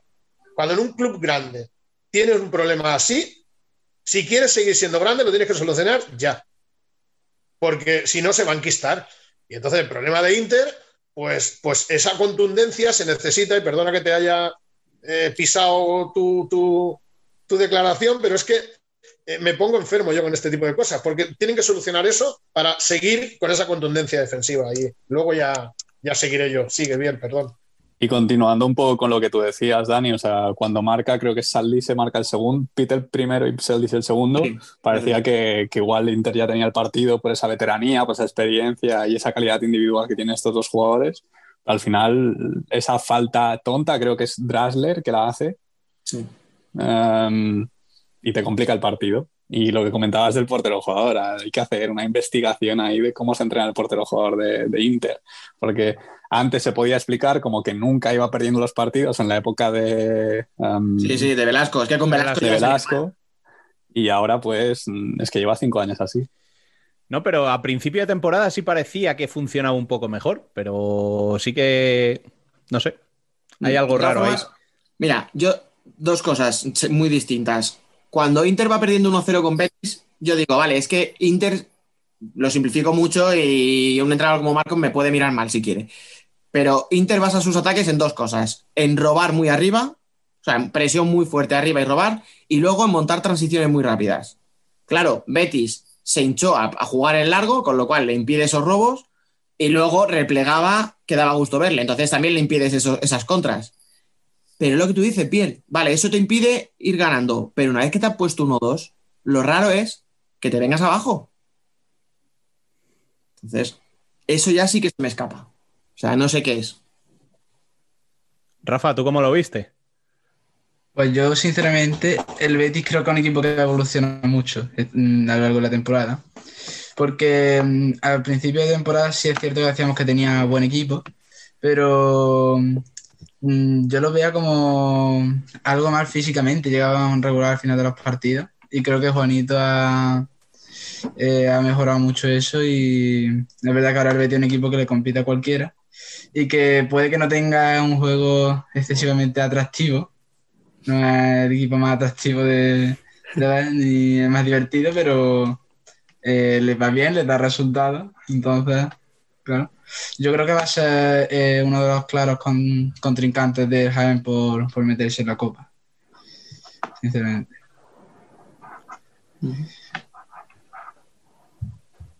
Bueno, y aparte también el viernes eh, tuvimos el Levante Industrias, que fue un partidazo. Eh, Rafa, ¿pudiste a mí, me verlo? a mí me gustaría añadir algo del tema de- del, del, del Betis Inter. Dale, dale. que Antes he, pisado, antes he pisado a Biel. Eh, me gustaría destacar el trabajo de Juanito, que aparte de ser amigo mío, creo que se lo gana. En todos los equipos que ha estado, eh, el tío compite, compite a muerte. Y en el tema del portero jugador, eh, es que los equipos cada vez les cuesta más hacer goles de portero jugador. Primero, por, porque la gente defiende mejor. Y segundo, yo no sé, porque hay una tendencia de que, de que todo el juego de cinco acaba en finalizaciones exteriores y las finalizaciones exteriores eh, da mucha ventaja al equipo que está defendiendo, que le queda todo de cara y el portero la mete, Chaguiña la mete. Y si os fijáis, hay muchos equipos que reciben muchos goles por esta circunstancia. Eh, ¿Dónde ha quedado el juego aquel que el balón llegaba abajo a la línea de fondo? Y cuando el balón llega a la línea de fondo, donde realmente corre peligro el equipo defensivo. Porque encima los balones todos van hacia atrás y le viene de cara al jugador ofensivo. Y es una tendencia de que, de que ya te digo, primero, que los equipos defienden mejor y no estamos acabando de, trabajar eh, como se trabajaba antes el, te- el tema del portero jugador. Ya te digo, el, Inter, pues bueno, el Inter al final, te guste o no te guste, está en un año de transición y yo creo que también está donde, donde debería estar. Se va dejando puntitos aquí, ganan el Palau. Yo no lo achacaría todo a falta de trabajo ni a mal trabajado, sino que es un equipo totalmente nuevo, donde el año que viene va a perder a otro de sus elementos y, y yo creo que va a faltar un par de añitos para ver a Inter otra vez asentado en, en las posiciones de arriba. Igual no, ¿eh? igual no pierde ningún elemento. O sea, igual perderá alguno, pero no todo es el que todos pensamos.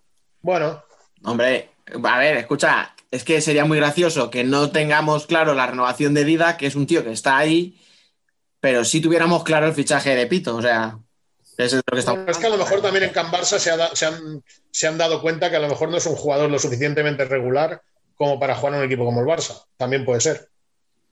¿Pero realmente creéis que necesita el Barça Pito? Es que jugadores de Bueno. Fran. ¿Necesitaba a Daniel fichaje- cuando lo ficharon o a Ribillos? Bueno, pero es un fichaje, yo le llamo fichaje Marc Carmona, ¿no? O sea, es eh, no es que a mí me sume mucho, pero le resto al rival. Eso es. Sí, sí, exacto. ¿eh? Yo les llamo fichaje Marc Carmona porque Marc Carmona hacía muy bien eso, muy bien, no bien, muy bien. Sí, pero hay que ver qué pasa, porque lo que decís, Gadella también se fue a Gairat un año y dábamos todos por hecho que era para volver al Barça, y ya por ahí lo que se dice es que ya lo de Gadella nos olvidemos, que eso ya no hay nada. Pero bueno, vamos a ver si lo de Pito está tan cerrado como dicen o no, porque a lo mejor es verdad que no.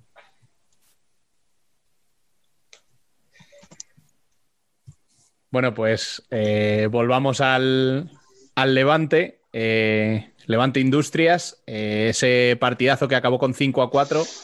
Rafa, ¿pudiste ver algo del partido? La primera parte, que fue la mejor. No te iba a decir. Y la verdad que un gran partido de fútbol sala. Seguramente los partidos del tipo de partidos que demandábamos hace unas semanas, que decíamos que se estaba como el fútbol sala haciendo más pesado, menos goles, menos... Y fueron dos equipos atrevidos. Industria, un equipo muy atrevido, sobre todo sorprendentemente fuera de casa. Eh, Un equipo que compite muy, muy, muy bien. Y pues bueno, al final ganó el Levante con dos goles de, de Pedro Toro, pero fue un gran partido, muy buenos goles, sobre todo el gol de Sepe, creo que es el tercero de Industria, si no me equivoco. Y fue un gol fantástico, una combinación, muy buen partido, me gustó mucho. Venga, Marcos, habla de Drago que lo estás deseando. Bueno, ya no es, ya no es de Drajo. Y al final, el problema que tiene, el problema que tiene Industrias, que, que es el que más me duele, porque yo soy un fan, un fan de Industrias desde, desde hace 30 años, o sea que no es de ahora, eh, tiene un problema grande de que, de que juega bien las primeras partes, eh, ellos se sienten cómodos en los partidos locos, de arriba abajo, de arriba abajo, de arriba abajo, pero luego no se da cuenta que cuando, cuando está por delante en el marcador no necesita eso, porque precisamente lo que le da una primera parte espectacular se lo quita en la segunda parte. Y claro, al final, cuando llegas al final del partido, cuando el otro equipo tiene más rotación que tú y está físicamente mejor que tú, pero no porque trabajen más, sino porque al utilizar más jugadores llegan más frescos al final, pues te pasa lo que te pasa. Un día te remontan 5 contra 4, el otro te remontan 4 contra 4, pero al final es un equipo que aunque no queráis que hable de Drajo, es que, es que si no estuviera Drajo en Industrias, que al final es que lleva todo el potencial ofensivo, ya no solamente que hace el autogol. En el tercer gol que habla Rafa, pues eh, te baja un melón ahí, hace una pisadita para Bermusei y, y, y Bermusei se la da a Sepe y hacen un golazo. Pero es que al final está en todas las, en todas las jugadas ofensivas de, de Industrias. Y ya te digo, a mí me sabe muy No, termina, termina, perdona. no, que digo que a mí me sabe muy mal porque Industrias es otro equipo que, que una semana gana y está pensando en Copa y la otra semana pierde y, ostras, qué cerca estamos de abajo. Yo creo que no va a tener muchos problemas para salvar la categoría porque al final tiene un equipo aguerrido, que todos van a una, pero ya te digo, si la portería no acaba de, cumplir lo que debería cumplir, al final Mario, yo creo que el año que viene Mario Almagro y Borja estarán mejor que este año. Es un peaje que tienen que pagar porque, porque bueno, el presupuesto está donde está, se lo han gastado eh, donde han creído conveniente y han apostado por estos dos chicos jóvenes, pero al final esto tiene su... Tienes que pagar esto. Ayer en el partido, en el viernes, perdón, es que vi calentar a Borja en el minuto dos o tres o cuatro de la segunda parte y pensé que Javi iba, iba a hacer el cambio. Otros partidos lo ha hecho a la media parte y creía que iba a hacer el cambio, pero es que al final es un equipo donde, donde Verdejo no acaba de entrar por lesiones, donde Bruno Petri tampoco está haciendo una temporada regular en cuanto a lesiones, y lo bueno de Trajo, igual que los jugadores de europeos, es que yo no sé qué comen, pero no se lesionan tú. Mm. Eh, Darío, Darío vaya donde vaya, y son jugadores, no, y son jugadores que no necesitan la adaptación de los brasileños, porque todos estos jugadores de Eslovaquia, de Croacia, de eslovenos, que el otro día en redes yo hablaba de, de cualquier esloveno, son jugadores que están cansados de vivir fuera de su casa, de jugar en 20.000 ligas y tienen una adaptación que son camaleónicos. Y ya te digo, eh, Drajo no es su posición natural la de pivot y el chaval está cumpliendo. Es- Drajo es un jugador que si, si estuviera en Palma o en Inter y jugara en su posición, que es de, de un ala cierre armador, con muchísima llegada y con las dos piernas, eh, es que daría muchísimo más de sí, pero, pero ya te digo, yo confío en que Industria se salve porque, porque es la verdad lo que me preocupa y Levante, pues, pues Levante sí que es un equipo más regular y, y ellos saben, no se ponen nerviosos por los puntos, lo primero, que al final los puntos te da, Hombre. una tranquilidad y una serenidad que nadie se puede imaginar. Y bueno, tienen a Esteban ahí que, que está el tío on fire y tienen ahí, tienen un buen equipito. La portería asegurada, que al final eso es lo que te da, lo que te da estar ahí arriba.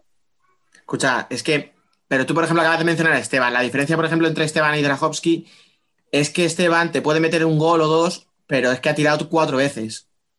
Claro, es que, es que Drahovski me parece que en el minuto 15 llevaba ocho tiros a puerta ya. Sí, sí, dos palos, escucha, y que las tira todas bien, no, no las mete ninguna a la grada. No, no, no, claro, claro, claro, pero que lo que voy es que lleva todo el peso ofensivo de Industria. Todo, Todo. todo. O sea, es que entre él y Cardona, que está haciendo muy buena temporada, Sí, Y Sepe, sí, o sea, pero y quiere, tiene todo el peso, claro. A lo mejor nos llama mucho más la atención un Drahovski porque, claro, tiene muchos minutos y, y- y tiene muchísimo poder para decidir la jugada de ataque. Pero claro, es que en Levante, eh, Pedro Toro a lo mejor te tira cuatro veces en todo el partido y te mete dos goles. Ah, pero escucha, Pero. Levante también es, es similar a lo que hablábamos antes del Barça. Si no tienes a Esteban, tienes a Rivilles. Si no tienes a Rivillas, tienes a Ruges. Si no tienes a claro. tienes a Arres, tía. Claro, Es que a mí hace más 10 repartido. años, a mí Biel hace 10 años me dicen que, que Esteban Cejudo va a ser internacional por España en el puesto de ala pivot y me descojono porque ese chico nunca ha sido ala pivot. Pero eh, Esteban tiene una cosa buena, que cuando él quiere jugar entre los cinco, le da igual de portero que de lo que sea. Mm. Y eso es lo que le ha llevado a jugar bien en el Levante y a llegar a la selección, de que es un chico que quiere estar. Y ya está. Escucha, de cabeza, de cabeza el tío es un privilegiado, ¿eh? O sea, yo hablaba con él la semana pasada y me, bueno, yo le decía, ¿qué te ha aportado, eh, ¿qué te ha aportado Diego Ríos? Y me dice, coño, que me pone de pivo que no he jugado en mi vida de pivo. Sí.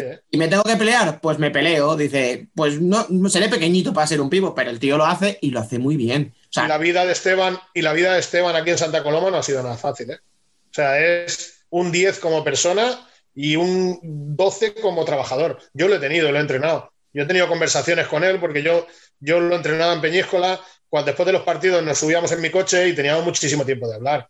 Y entonces yo siempre le decía, Esteban, tienes que cuidarte, tienes que trabajar, trabajar, trabajar. Y el chico es un trabajador espectacular. Y te puedo asegurar que antes no era así. Era un chico que era muy buen chico siempre, pero no era lo trabajador que es ahora. Por suerte se ha dado cuenta que el trabajo es lo que le está llevando al éxito. Yo estoy súper contento por él, porque, porque es un chico, es un pedazo de pan, vaya. Mm. Ahí, ahí tiene mucho que ver Diego Ríos, o sea, que confiaba en él y se nota la confianza que se le ha dado y que, y que le está respondiendo. Dicho esto, precisamente por cómo es Diego Ríos y cómo plantea los partidos, a mí el partido contra Industrias, más que en clave Industrias, me sorprende cómo lo afronta Levante, porque tú lo has dicho, o sea, a Javi Rodríguez le gustan los partidos de ida y vuelta, con mucho ataque, pero me sorprende que un equipo entrenado por Diego Ríos se preste a ello, o sea, se vayan todos arriba, abajo, a pum, al cambio de golpes, me sorprende, sinceramente. Sí, pero es que Industrias te lleva a eso, es que es el problema, es que te lleva a Industrias. Sí, sí, o sea, vive, vive como nadie, Javi, en el caos. Sí, sí, bueno, y los jugadores también. Claro, para lo malo, tú si dices. te fijas Industrias, si te fijas Industrias, pero Industrias, eh, Industrias está haciendo mucho mejores resultados contra equipos teóricamente mejores que ellos que los peores. Porque los peores, donde ellos tienen que llevar el ritmo del partido, les cuesta mucho. Para ellos es mucho más fácil jugar a remolque contra Barça, Palmas, Levantes, todo este tipo de equipos, pues ellos se sienten muchísimo más cómodos. Mm. Porque la heroica les va. Ni que fuera Javi Rodríguez el entrenador. Sí, sí. sí, pero Javi también jugaba bien. Javi, no, lo podemos poner como ejemplo, porque Javi también jugaba bien cuando, cuando su equipo tenía que llevar el peso. Que no, que no es tan fácil transmitirle a tus jugadores lo que haces como jugador. si Javi lo yo hasta de, hasta de jugador, jugando en contra. O sea, que imagínate. ¿Qué ibas a decir, Rafa? Que te han cortado ahí. Que a mí Esteban además un tipo de pibos que me gusta mucho y que ya no se ve tanto que, que reciben mucho en banda. O sea, si os dais cuenta de verlo, eh, no recibe tanto en, en carril central, sino que recibe más en los costados. Y dio una facilidad para tirar del levante, para llevar levante para adelante, que a mí es un jugador que me fascina y vamos, no me sorprende para nada que esté siendo internacional. Y Levante, pues lo que decís, eh, es verdad que sorprende el tipo de partido que planteo, si es que lo tenía así planteado, pero desde luego para el fútbol sala, pues eh, fue, una, fue una gran noticia el partido, desde luego. Para acabar de comentar la jornada, eh, no podíamos cerrar el análisis sin un detalle del Jaén Valdepeñas que concluyó con empate a uno, ¿no, Dani? hombre, que tenía muchas ganas de decirlo. Porque tenemos aquí a Marcos, que se llevó hostias hasta en el DNI por, por, utilizar un portero jugador a la defensiva cuando estaba con un equipo rumano que era evidentemente inferior contra Inter, y claro, o sea, allí llegaron los salvadores del fútbol sala a decirle que estaba matando, que cómo sacaba el portero jugador para defender, que es que era una vergüenza, que, estábamos, pues eso, poniéndole una estocada mortal al deporte. Y ahora resulta que estamos viendo que otros entrenadores como David Ramos, que le hemos puesto como mejor entrenador del año pasado con merecimiento, pues también lo hacen para mantener un empate a una falta de un minuto y medio. Y ojo, yo veo tan lícito que David Ramos buscara el empate haciendo eso como lícito que el Jaén no, vaya arriba a lo loco. ¿Por qué? Pues porque dirán, bueno, pues mira, mejor amarro un punto contra un equipazo como Valdepeñas que arriesgarme a, llevarme tres, pero quedarme con cero.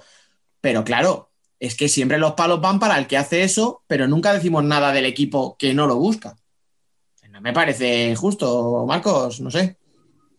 Bueno, yo yo tengo una opinión muy particular de todo esto porque al final eh, en el reglamento no pone que el 5 contra 4 se tenga que utilizar para remontar un partido. O sea, eso es algo que, mira, te voy a explicar una anécdota. Eh, España, España-Dinamarca de balonmano. Dinamarca sale en el minuto 1 a jugar 7 contra 6 y los, los, eh, periodistas pusieron verde al equipo de, de danés. Y a la media parte le hicieron una entrevista a un entrenador de balonmano criticando el juego de 7 contra 6, cuando no se critica en ningún lado del mundo. O sea, es que nosotros los españoles nos pensamos que a los deportes hay que jugar con nuestras reglas. Y eso no funciona así. O sea, alguien discute que cuando hay un ABP, o sea, una, una, una jugada de balón parado cercana a tu portería, la gente utiliza al portero jugador para que el otro equipo no te presione, a que no lo critica nadie. Porque eso decimos que es una táctica nuestra, que los españoles lo hemos inventado y nos vanagloriamos de que, de que, de que ostras, y así no nos presiona el equipo rival. Escucha, eh, esto funciona así. Cuando vamos a jugar a Europa, todos los equipos sabemos que nos van a hacer portero jugador de posesión. Como tú has dicho, eh, partido 1-1, faltaban 1-19. Un equipo tiene la pelota y no ataca. Y el otro equipo se espera en su campo a ver lo que hace el otro. A los dos les viene bien el empate. Y ahora puedes criticar al que quieras de los dos, pero a los dos les viene bien el empate, porque ni uno va a buscar el balón, ni el otro quiere atacar. Cinco faltas. Eh, David Ramos, ahora no le van a quitar el premio, es la nominación a los mejores, si lo ha hecho bien. Es que ya te digo, yo es algo que me enerva porque, porque, oye, el portero jugador es una regla, es una regla que si te gusta bien y si no, no la pueden quitar. Y esto es muy fácil. Si el otro equipo eh, tiene posesión del balón, si quieres recuperar el balón, ves a por él. Es que ahí, a, eso voy yo. O sea, que, que, que siempre Nadie te lo utiliza para decir que, que pero, no se dice nada de utilizar eso. solo para ganar. Claro, pero. Bueno, pero porque somos así. ¿eh? Pero escucha, que te digo, pero que yo no critico a David Ramos, pero es que tampoco critico a Dani Rodríguez. Claro, yo, el día, yo el día que lo hago dice, Inter- bueno, pues tengo mi puntito, me voy a volver loco, me voy a desproteger para que me metas un balón largo a Dani Santos que está allí de palomero en la portería contraria. Y... Claro. Yo el día que lo hago con ¿A Inter, yo el día que lo hago con Inter, los más jóvenes no os acordaréis, pero yo voy perdiendo 2-1, Inter viene tres veces a presionarme y hacemos dos palos. Dos palos. ¿Y ellos qué hacen? Pues se asustan un poquito y se quedan atrás. ¿Por qué? Pues porque saben que se están jugando la clasificación para la Champions y un empate con un equipo rumano pues les fastidiaba la clasificación porque le tenían que ganar luego al Cairat. Marcos, Eh, los más eh. jóvenes no lo sé, pero los dos que estamos aquí de corbata nos los pusiste. Yo me acuerdo, ¿eh? Hombre, que fue hace, ¿qué? Tres años. Nada, sí. Tampoco hablamos de la prehistoria. Claro, pero porque es muy. Pero escuchar, es que alguien se imagina, cuando yo, por ejemplo, yo eso entrenaba en ligas más, donde mi equipo era el mejor, y yo un partido que iba ganando 3-1, 4-1, cuando el portero, cuando el equipo rival me sacaba portero jugador, yo cogía y le sacaba yo portero jugador. Mis jugadores tenían más calidad de pase, mejor en todo. Ojalá esto no se extienda, pero yo no me imagino a un Barça con la calidad que tienen sus jugadores ganándole 4-1 al Palma o al equipo que sea y que empiecen Diego, el otro, el otro a pasársela y a mearse a los del Palma. Es que le cae el 5-1, el 6-1, el 7-1 y hasta que Vadillo dice, bueno, ya no vamos más. Porque es que no lo utilizamos aquí. Pero el día que un entrenador llegue y diga, a mí no, el Barça, ¿cuántos partidos no le han remontado con portero jugador? Les han remontado un montón de partidos. Si él hubiera utilizado, cuando le hacen el 4-2, él le han remontado muchas veces, saca tu portero jugador y matas el partido. Pero si lo hago, al día siguiente me van a criticar todos. Pero si, Saca tú el portero, si es así de fácil. si no no sacas tú, lo esta saco vez- yo. Yo creo que criticar esta nos vez gusta. también ha influenciado eh, que dos clubes han estado implicados y su guerra particular para ver cuál es el más gallito y el más graciosito en redes sociales, porque es así, o sea, son las dos aficiones con más presencia en redes sociales y son las más futbolizadas que digamos. Y si es que lo peor no ha sido, para mí, igual yo me estoy enfocando en otra cosa, pero para mí lo peor no ha sido, no me voy a poner a criticar una mm, circunstancia que es legal y que se puede dar en fútbol sala, sino todo lo que ha pasado luego en redes sociales, que sí, el tuit de Jaén seguimos esperando, le contesta luego la, fotógrafo de Val- la fotógrafa de Valdepeñas, luego El- contesta otro. El que- No, el- pero, ah, es lo que tú pero es lo que tú dices. Al final todo esto viene porque son dos aficiones muy, muy ruidosas. Y, y yo estoy seguro que si ahora nos escucha gente de Jaén y de Valdepeñas, que nos escucharán unos cuantos, el de Jaén está- estará diciendo, pero ¿cómo no criticáis a Valdepeñas que hizo una mierda para tal? Y, y el de Pero es Valdepeñas. que son los únicos que hacen eso. Si tú y, Dani, si tú y yo discutimos de algo, yo no voy a decirte, es que hace cinco años te metimos un 5-0 en Somos, ¿eh? ¿A que no te acuerdas de eso? Bueno, pero al final, escúchame, para lo bueno y para lo malo son muy numerosos. O sea, vas a una Copa de España y te dan una.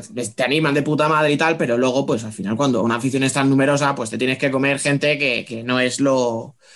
que no es lo habitual en el fútbol sala. Bueno, es Sí, que el Twitter eso- lo carga el diablo, es que al final ahí escribe quien quiere.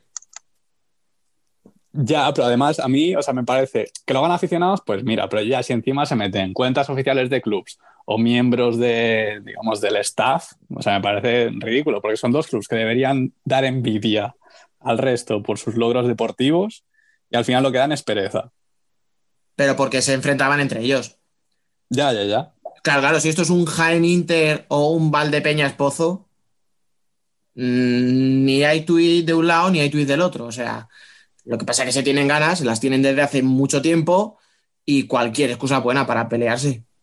Sí, pero es que Córdoba, Córdoba lo ha utilizado, Cartagena, ahora no, Cartagena que no está Brocanelo, pero, pero toda la gente cada vez eh, lo, lo, están, eh, lo están, se está poniendo de moda. Y al final, Burela lo ha hecho, eh, Parrulo lo ha hecho. Es que al Yo final... creo que, si no voy mal, creo que Palma lo hizo el día de Cartagena, aquí en Somos, antes de terminar el descanso. Yo recuerdo una copa de Burela intentando hacerlo contra Inter que le salió mal, además. Pero hostia, si alguien se acuerda, hubo una copa de hace mil años que Santiago hizo, puso al portero en el otro campo, hizo posesión de portero jugador. Y todo el mundo lo aplaudió y dijo que bueno, no sé si era Venancio el entrenador. Y, y, y, ostras, y también hay un vídeo. Una novedad que salió eh, de que, esto. Que fue aquello era la hostia, lo que habían hecho. Bueno, pues ahora se hace más tarde y ahora está mal hecho. Según quien lo haga, está bien o está mal. Le pasa como al pobre Vadillo. Cuando él hace algo, está mal siempre. Cuando lo hacen los demás, innovan. Ostras. Gacho, pensábamos que teníamos aquí a Biel ya para defenderle, pero. No, no, pero yo no, no es que defienda a Vadillo. Por, de, defiendo a la gente que se lo merece. Porque es que al final, oye, esto funciona así. Depende de quién haga las cosas, están bien. Depende de quién las haga, están mal. Y eso no funciona así. Ya os digo, no quiero recordar qué copa era. Yo creo que no, es un era, partido era, Tomás Santiago. de Dios el entrenador de, de Santiago. Eso te iba a decir. Sí, sí, fue con Palma. Sí, y era con Palma. Y, y, creo que era un Palma Santiago, si no voy mal. Sí. Por eso digo que es que al final, pues aquella era la hostia. Pero es que hubo un momento en ese partido, puede ser, que estaban los dos equipos. A los dos equipos, los dos con el equipos, portero sí. jugador. O sea, sí. los 10 de campo eran 10 jugadores. Que eso me pareció Sí. maravilloso, vamos. Pero, no, pero ninguno de los dos era para hacer gol, era para Para tener. enredar. Era para enredar, para ver, venme tú a ver si me vienes y trago la butifarra. Eh. Bueno, pues en aquella época era la hostia y ahora pues no. O sea, Bueno, eso chicos. no está inventado de ahora, hace muchos años. Yo era segundo entrenador de Industrias García y, y un entrenador que ahora está entrenando en primera división era el primero. Y en un play-out lo hicimos en Tenerife. Y no pasó nada. O sea, es que es así. Yo hace muchos años que trabajo este, esta situación. Yo en mi época de York me he enfrentado a Kairat, he ido a jugar a, Siberia, a Norilski, un torneo contra Kairat, y yo ya sé que Kairat me va a salir desde el minuto uno. Pues yo qué hago? Pues cuando sacan de banda que se la dan a Higuita, el pívot mío le, le hace la intención de que va a presionar para que suelte el balón, y una vez la ha soltado, hay que seguir todos presionando porque ya no la puedes volver a tocar en su campo. Pero hostia, hay que trabajar, hay que, no hay que, no me vale sentarme en una, en una rueda de prensa y decir qué mal lo hace el otro, qué mal lo hace el otro, qué mal lo hace el otro. Oye, si sabes que te lo van a hacer, trabájalo. Mira, antes de que me corte Rubén, que le veo con ganas, es que me... era David Ramos precisamente el entrenador de Puerto Llano en el 2012 o por ahí. Es que me acuerdo, primer partido de la liga, no sé si la liga la 12-13 o por ahí. Inter Puerto Llano, en Alcalá todavía, o sea, cuando estaba todavía Inter jugando en Alcalá. Saca Puerto Llano de inicio, o sea, saca inicial del partido y salen de 5. Se volvió loquísima la gente en el pabellón. Claro, es que David lo hizo para eso. Es que al final, O sea, creo que era David Ramos el entrenador de, de Puerto Llano, pero me acuerdo, o sea, de, van a sacar de centro y de repente ves que están los cinco tíos de campo y que según sacan, tocan hacia atrás y sale el portero corriendo a, a la portería contraria. Se quedó todo el mundo pillado. Nadie sabía qué coño pasaba allí. Dijeron, pero perdona, o sea, y, yo creo que no lo he vuelto a ver. O sea, jugar de cinco directamente desde el saque inicial no lo he vuelto a ver en mi vida. Es verdad que luego lo hizo tres jugadas y no volvió a utilizarlo en todo el partido. Pero ya con aquello tuvo a Inter descolocado 10 minutos. en la liga rusa, en la liga rusa y por ahí hay equipos que lo hacen desde el minuto uno. Si es que, ya te digo, y no pasa nada en ningún lado, solo aquí. En ningún sitio. Yo jugué, yo jugué eh, una clasificación para la Eurocopa con, con Eslovaquia contra Croacia, la mejor Croacia de la historia, y hicimos 35 minutos de portero jugador. Pues llegamos al final empatados 2-2 y a punto de clasificarnos. Pero es que es la única manera de meterle mano a Croacia.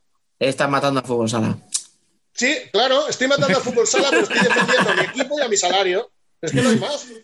Pero es que tú no estás aquí me- para ganar tu salario, estás para llevé- ganar el espectáculo. Me llevé la bronca, ¿eh? Jugando 36 minutos de portero jugador. Y me llevé la bronca no de alguien, eh, de un periodista y de gente ajena al fútbol sala. Hasta ahí, pobre. Ya, ya. Bueno, pues ahora sí, chicos, es el momento de, de ir terminando, que ya nos están esperando Alba y Fran con protagonista además. Así que muchas gracias a Rafa y a Marcos por estar aquí una semana más. Vosotros, muchas gracias, encantado, como siempre. Yo muchas gracias por todo, que hacía ya un año que no me llamaba y desde el año pasado. Y, No, no, el chiste fácil. siempre, siempre es un placer colaborar con vosotros. Dani, a ti te escucho en un segundo Ahí seguimos, al pie del cañón. y a ti, Biel, en un ratito en la columna. Y nos escuchamos para terminar.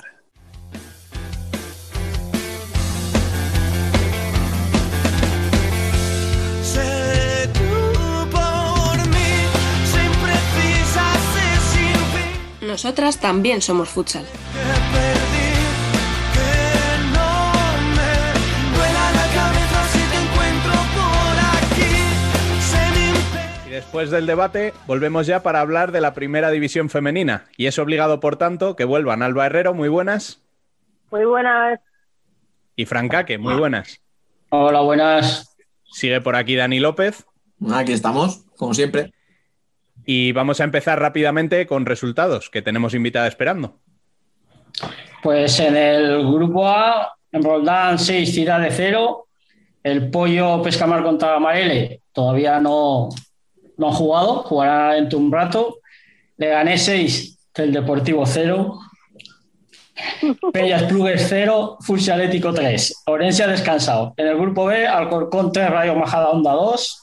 Sala Zaragoza 7, Saloc 1.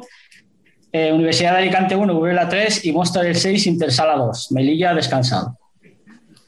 Y Alba, ¿nos das la clasificación? Por supuesto. Eh, venga, va, por el grupo A, eh, Futsi Atlético Navalcarnero primero con 25 puntos, segundo Roldán con 20, tercero está Pollo Pescamar con 19, con un partido menos, que le quedará por jugar, Ourense en Vialia eh, con 18, Leganés con 16, Peñas Plugels con 9, Viajes Amarel con 6, Ciudades Burgas con 5 y T Deportivo con 1. Y por el grupo B, Alcorcón eh, primero con 25 puntos, empatado a puntos con Burela, pero con dos partidos más. Melilla tiene 20 puntos, Móstoles con 17, quinto está el Zaragoza con 15, sexta la Universidad de Alicante con 12, séptimo el Rayo Majadahonda con 7 puntos y octavo con 2 puntos Intersala y por último el Saló Calacán con 0 puntos. Bueno, y vamos ya con el análisis y con algo más, porque como decíamos antes, hoy tenemos una invitada muy especial. Una jugadora que sufrió mucho entre agosto y noviembre, pero que en diciembre le ha devuelto la sonrisa. Ella es Judith Per- Pedreira, perdón, a la de Ourense en Vialia. Muy buenas y bienvenida a Futsal Corner. Hola, buenas tardes. Bueno, la primera pregunta te la voy a hacer yo y luego ya dejo a la jauría esta de lobos que, que se pongan las botas que hoy vienen con ganas. Eso, Así eso creo que- que va por Dani y Fran. Estamos. Acabamos de escuchar que estáis cuartas en la clasificación con dos puntos más y un partido menos que Leganés. Eh, ¿Qué porcentaje de la clasificación para ese primer grupo que va a luchar por el playoff dirías que, teníais, que tenéis hecha ya? Bueno, al final es eh, una liga muy igualada, es súper competitiva, no podemos dar un partido por fácil porque se está viendo que, que cualquiera lo pone difícil. Y bueno, después de todo lo que fue pasando, todos los baches que tenemos que ir saltando, pues al final llevamos un porcentaje muy bueno en lo que viene siendo esta primera vuelta. Creo que hicimos eh, una primera vuelta muy buena. Sí que es cierto que no puntuamos contra los equipos que están ahí arriba, pero bueno, yo pienso que esta segunda vuelta estamos eh, somos conscientes de, de lo que tenemos que hacer y, y por lo que luchamos. Entonces yo pienso que al final eh, esperemos que estemos entre esos cuatro. Oh, muy buena, Judy. Buenas tardes. A ver, mi pregunta, yo tengo una. Eh, ¿Sensaciones físicas y mentales después de haber sufrido el, el COVID? Bueno, en cuanto a las físicas, pues sí que es cierto que aún me falta mucho para estar a mi mejor nivel físicamente. Poco a poco pues voy cogiendo ritmo, pero bueno, es muy difícil. Esta temporada es muy atípica, entre los parones por positivos, después que si una semana descansamos. Entonces, bueno, poco a poco yo pienso que, que voy avanzando, que voy cogiendo ritmo y mentalmente al principio sí que fue muy difícil porque era algo nuevo para mí, nunca tuve problemas respiratorios y, con las secuelas del COVID sí que me afectó mucho, pero bueno, ahora ya soy consciente de lo que hay, de que tengo que guiarme por mis sensaciones y, y poco a poco pues eh, en ese aspecto muchísimo mejor. Buenas, pues nada, yo te iba a preguntar, eh, ya lo has dicho antes, bueno, acabas de decir, que, que está siendo una temporada un poco atípica, entre los parones, las, eh, las cuarentenas. ¿Cómo es a la, en tanto tu entrenamiento igual un poco más personal como el del equipo a la hora de preparar partidos, entrenamientos? ¿Cómo, cómo está siendo la temporada? Es un poco locura aparte, pero Sí, claro. Eh, más que nada, pues este año tenemos que ir día a día porque hoy estamos bien e igual mañana hay otro positivo, toco madera para que no sea así. Entonces, pues vamos planeando semana a semana, pero al final es el día a día. Si todo va bien, podemos ir entrenando y si se da el caso de un positivo tanto en nuestro equipo como, como en otro que juguemos y nos toque esa semana, pues al final hay que parar.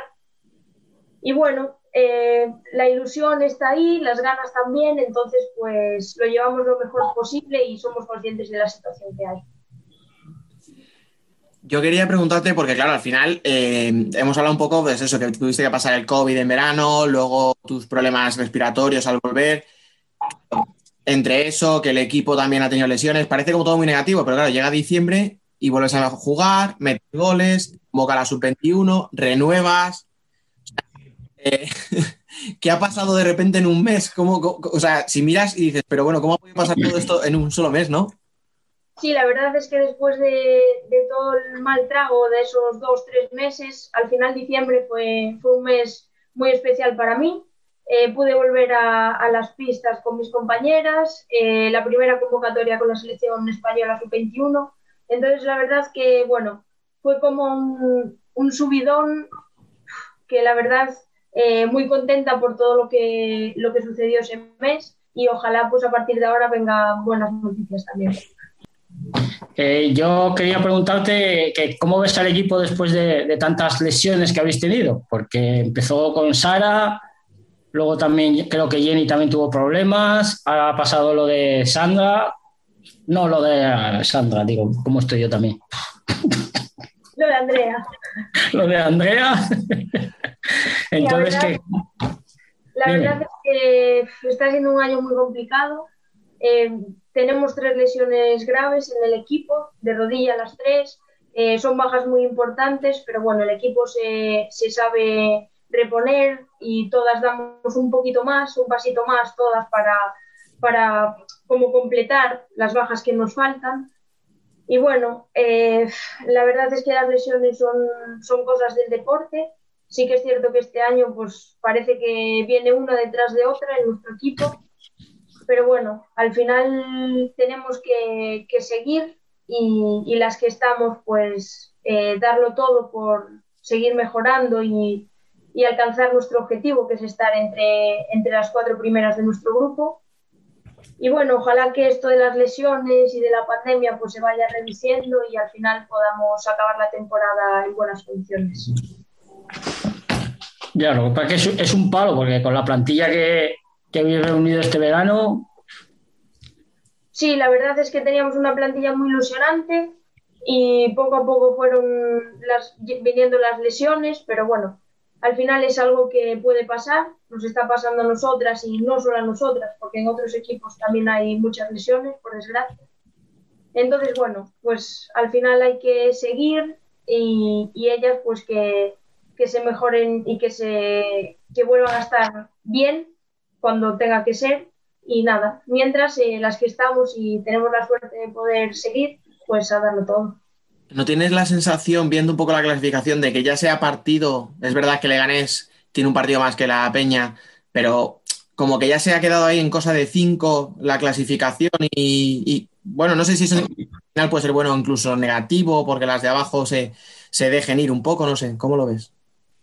Bueno, al final hay que ir partido a partido, como dices tú, y cualquiera te pone las cosas difíciles. Sí que es cierto que en nuestro grupo pues estamos cinco ahí arriba, que después ya está Splugues un poquito más descolgado con nueve.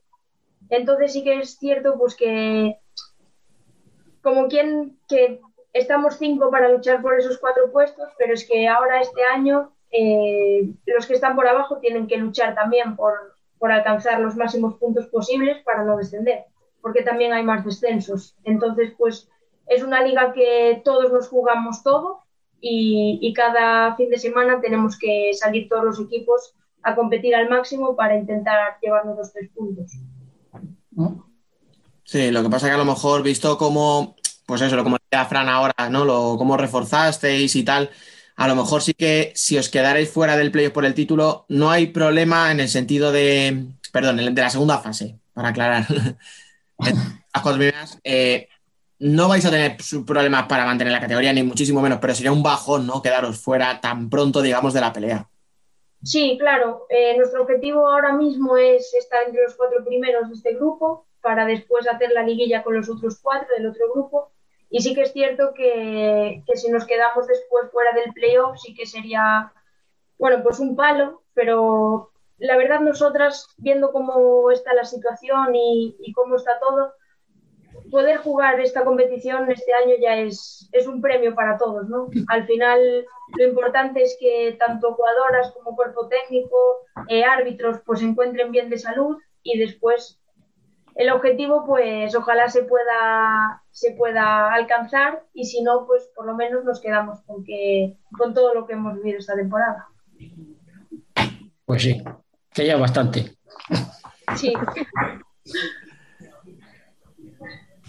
Alba, que te veo que vas a abrir la boca. No, no, iba a decir que, que me ha gustado mucho la frase de cuerpo técnico, jugadoras y árbitros, que los pobres tenemos un poco abandonados. normal. Y, y ha, y ha sido bonito, ha sido. Al final sin ellos no, no podríamos competir, entonces pues que ellos también Está, estén está claro, está claro. Que como a nosotros nos gusta rajar bastante, pues no nos sabemos acordar mucho de los árbitros. O sea, a lo mejor sin árbitros esto era un deporte más bonito, ¿eh? Tampoco. Eso, eso no te atreviste a decírselo ayer a Carlos, ¿eh? Hombre, pero, porque. Una, a ver, es que una cosa son los árbitros como tal en, un, en, una, en una- pista, otra cosa son los amigos, hombre. A esos, a esos se les hace la pelota siempre. Mírame, no, es más que verme, o sea. Mira, ya solo nos faltaba rajar de los árbitros también. O sea, No, ya, déjate, déjate. ah, No, de los árbitros no, pero vamos a hablar de así un poquito de, de todo, de, de los otros equipos y tal. Eh, ¿A qué rival estáis viendo de tu grupo y del otro grupo más fuerte? Vamos a lo fácil, Burela, Futsi. Sí, ellos dos siempre son el rival a batir, tanto Burela como Putsi, cada año pues son los rivales a batir.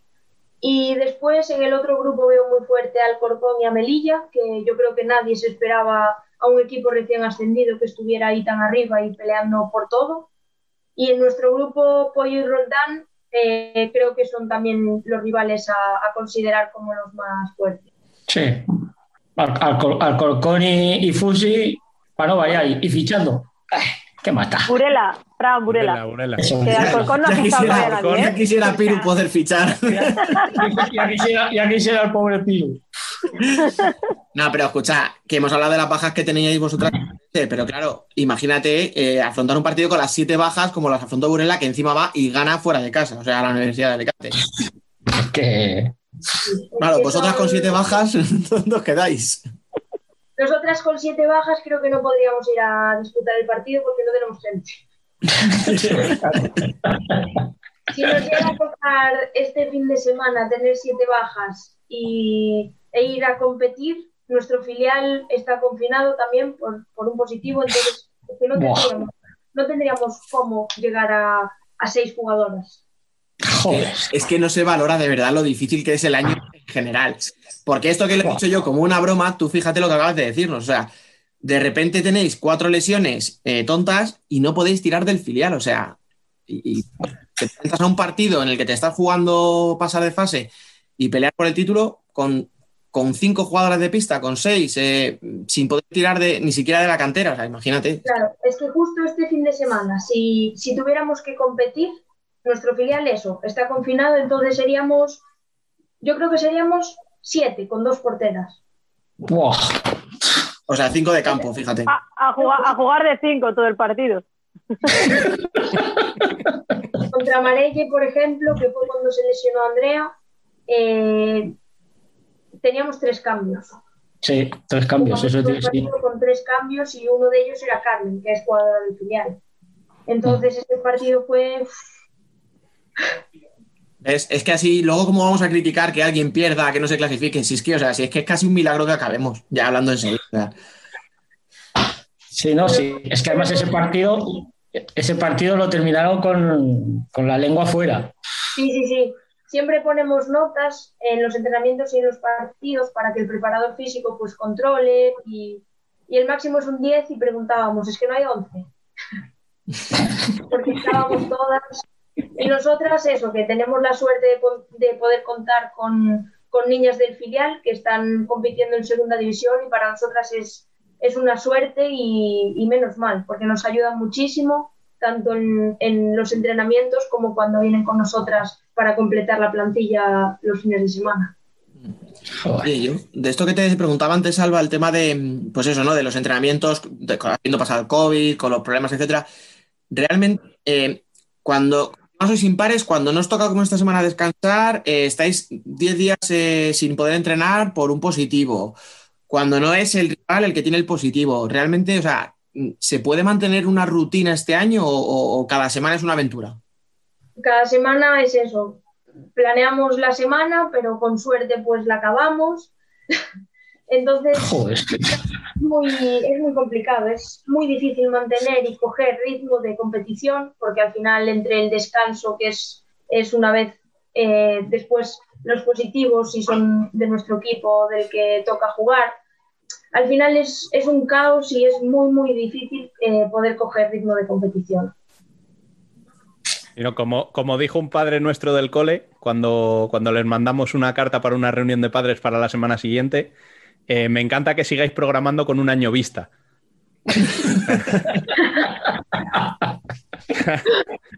da la sensación de que la semana que viene queda tan lejos que... Sí, sí, sí, tal cual. Queda lejos de un día para otro, pues imagínate una semana. Es que acabas Claro. un partido el domingo y plane- planeas los entrenamientos de la semana y, y de repente el martes pues hay un positivo en tu equipo, en el contrario. Ya está. Claro. A nosotras nos pasó, entrenamos durante toda la semana y el jueves teníamos el sábado partido aquí contra Telde y el propio jueves tuvimos un Sí. positivo. Entonces ya, pues, Bueno, es que claro, porque si el positivo es en el rival, pues mira, dices, sigo entrenando, tal, pero claro, es que si es, es tuyo, y encima, eh, que luego encima esa es otra. O sea, cada comunidad autónoma tiene una normativa, unas te obligan confinados Eso ya, días, ah. otra no, otra te dicen podéis seguir entrenando, pero tenéis que hacer PCR, como si las regalaran, o sea, claro. por eso. Por ejemplo, esta semana nos pasó la planificación Morenín, en el cual pues entrenamos de lunes a viernes, el sábado jugamos contra Roldán y el lunes tenemos el partido que teníamos aplazado contra Telde. Entonces, claro, ojalá se pueda hacer toda la semana y Yo no sé, negativos, joder. Y, y Fran riéndose, como diciendo, bueno, si no juegan contra Telde, el Telde lo pierde, ¿sabes? Como diciendo, Claro, claro. A ver, aquí, aquí hay que aclarar una cosa, Judith. Yo no sé si cuando ha dado Fran los resultados, has notado el parón que ha hecho antes de decir el 6-0 que le han metido a Telde. Y es que le, Lo, le lo ha el dicho con tristeza, lo ha dicho con tristeza, con mucha tristeza lo ha dicho. Como, como si lo tuviera enfrente de la puerta de casa, ¿sabes? Pero A ver, es que, es que estamos ya prácticamente descendidas. Es que. No, pero, pero qué positivo, es que no, no, no. Todavía queda mucho, hombre, Fran. Sí, no, queda muchísimo, pero como dijo Carlos Valero cuando lo tuvimos aquí, con un punto en la segunda fase, no vas a ningún lado. No. Pero todavía te queda jugar contra equipos de más abajo, que le gané. Sí, sí, ya. Sí, le gané, va y nos mete seis. Espérate ya, chaval, que tú no le sabes. Pero, pero fueron seis goles eh, que podía haber sido cuatro. Tampoco fueron. Tres fueron de errores tontos. Que no puedes cometer, vale, las cosas como son. Pero fueron tres de errores tontos, ya está. El, pro- el problema es que llevamos todo el año cometiendo errores tontos. Escucha, vamos a hacer una cosa, Judy. va- vamos, a, vamos a rajar un poco, venga. aparte de Telde, aparte de Telde, ¿qué equipo no te esperabas? O sea, ¿hay alguno que no te esperas están abajo? Porque, a ver, al- ya sabíamos que Salok lo iba a pasar mal, que Intersala lo iba a pasar mal, que Telde, pese a Fran, lo iba a pasar mal, pero no sé si hay alguno que dice, oye, pues este pensaba que iba a estar mejor. Eh, Amarelle. Yo creo que fichó muy bien, es un equipo muy joven pero muy competitivo, que tiene claro a lo que juega y la verdad es que pudo, o sea, a, la- a estas alturas, para mí, desde mi opinión, creo que, que pudo haber conseguido muchos más puntos si no fuera pues en pequeños detalles que, que le condenaron y, y al final pues no, no pudieron sacar los tres puntos. Y la verdad es que Esplugues también empezó muy fuerte, muy bien, y al final ahora está con nueve puntos, que es un equipo también que tiene a gente con mucha calidad, y la verdad es que me sorprende que, que en la segunda vuelta, a día de hoy, solo tengan nueve puntos. Es que además lo sacó súper pronto y, y de repente se ha caído completamente, o sea. Sí, sí, sí. Pero claro, pero si miras con quién lo sacó, también ya no sorprende tanto. Es que, pero escucha, y, y al final volvemos otra vez al tema del COVID, si es que son las rachas, porque claro, tú ahora puedes tener una racha en la que te suspenden dos jornadas y cuando las recuperes, lo mismo, mm, antes no tenías lesionadas y ahora tienes a cuatro lesionadas. Eh, Al revés, ahora estás en un momento muy bueno y cuando te toca volver dentro de 10 días, te pillan despistados y te gana cualquiera. o sea, yo no sé si también vosotras eso lo notáis eh, a la hora de preparar los partidos, la duda de decir, vale, sí, sé quién es, o sea, sé contra quién juego y sé qué jugadoras tiene, pero ¿cómo llegan? Claro, eso, eso no lo sabemos. Por ejemplo, ahora que acabamos de pasar nosotras una cuarentena, eh, esta semana que tuvimos, pues eh, fue una suerte no competir este fin de semana. Al final entrenamos cinco días y lo hablábamos entre nosotras. Es que es como si estuviéramos de pretemporada. Tuvimos trabajo durante los 10 días en casa, pero al final no es lo mismo pues ponerte a hacer en casa HIIT o trabajo de fuerza que después tener que, que meterte en el 40 para 20 y a esa intensidad que, que requiere nuestra liga. Pues sí. Eso es lo que te falla a ti, Alba, ¿ves? Que tú entrenas mucho el físico, pero luego no te metes... ¿Qué? Y- Alba, Alba lo que pasaba, Alba lo que pasa es que los entrenamientos los hacía muy bien, pero como luego no jugaba, pues no cogía ritmo el partido. Es que así no se podía. O sea, para que no os metáis vosotros conmigo, ya me meto yo sola. Si no hace falta, si no pasa nada. Mira, una, una pregunta, Judith. Eh, estoy viendo, bueno, estamos viendo a, Sara que ya va colgando cosas, que empieza a tocar balón. ¿Cómo va? La verdad es que Sara muy bien, sí que es cierto que ahora estas últimas semanas ya se está metiendo con nosotras pues en tareas de posesión, eh, en ejercicios pues que no requieran tampoco mucha intensidad porque es el principio. Ella eh, está trabajando con el preparador físico individualmente, trabajo de fuerza para, para fortalecer la rodilla y la verdad es que muy bien. Ya van varios meses, entonces ojalá en nada ya, ya pueda competir con nosotras, que la echamos un montón en falta. Eso lo dije yo el día que se lesionó. La verdad es que arriba tenerla como referente en, en el pivot es, es increíble. O sea, le mandas una lavadora y te la baja. Protege muy bien y entonces es un- una jugadora espectacular para la posición de pivot y entonces sí que se echa mucho en falta pues que nuestro juego al final se basa en, en ese 3-1 con pivot y tener a una referencia como ella es, es muy bueno. Sí, porque es que además es el desahogo que tenéis en el juego que tenéis vosotros, porque cuando os apretan mucho, balón a Sara, Claro, ella la baja, la corremos y ya. Y ya para adelante, ya habéis pasado. Escucha, ya. que no le quites mérito, que lo has dicho como si fuera fácil. Nada, pelotazo, para que se pegue con el cierre y bueno, pues ya llegará alguien para, para apoyarla. Ahora cuando nos, nos está faltando, pues estamos tirando de Laura Uña, que en verdad Sí. no es su posición eh, de primeras y, y está trabajando muy bien y, y lo está haciendo genial. Así que por lo menos pues pudimos seguir con ese juego 3-1 y, y al ser una jugadora grande, corpulenta, pues muy bien. Sí, al principio, en los primeros partidos después de la elección de Sara, se le- le- a Laura le costaba más el, el jugar de espaldas, el bajarla y tal, pero ahora lo- los últimos que he visto antes de Navidades y tal, muy bien. la verdad es que nos ayudó mucho porque necesitábamos pues alguien arriba que, que supiera pues proteger bien la pelota, que no, que no le fuera fácil a la defensora pues anticipar. Como, es, como es pequeñita, pues Claro. solo, me, solo me saca cabeza y media, pero ya está. También teníamos a Andrea, que era pues la que, como la rotación con Laura Uña y justo también pues se nos convirtió en una baja, entonces bueno, al final con Iria y con Laura pues eh, lo estamos haciendo como podemos, luchando cada partido y, y siendo conscientes de lo que hay, entonces pues todas damos un pasito más y por todas esas que no pueden estar con nosotros los sábados. Ve- ve- Vete entrenando de pivo, por si acaso. No sé lo que es eso, yo no sé lo que es eso. Claro, estoy viendo la clasificación, claro, es que lleváis 21 goles a favor. Es que, pff, es que compararos con, o sea, no voy a decir con, con Futsi o, o- no, es que comparados, por ejemplo, con Leganés, es que Leganés lleva 39 goles a favor. Sí, sí. O sea, es que os Sí, no, sacan sí. casi el doble, por ejemplo. Es que tenéis los mismos goles a favor que, que Ciudades. O sea, claro, es que tenéis que aprovechar las que tengáis por, por eso, por la baja de Sara, porque ahora encima también se os lesiona o sea, eh, Andrea, claro, es que tenéis que aprovechar mucho eh, eso. Cada gol tiene que ser, vamos, punto y medio. Y encima, encima es eso, entre que no estamos muy aceptadas de cara a gol y en la primera vuelta encajamos mucho también, al final pues es como nuestro objetivo para esta segunda vuelta, encajar menos y ser más, pues, más goleadoras. Que se dice fácil, ¿verdad? Meter más y que te metan menos, claro. ¿Verdad? Eso, eso estará empezando todos los equipos. Que.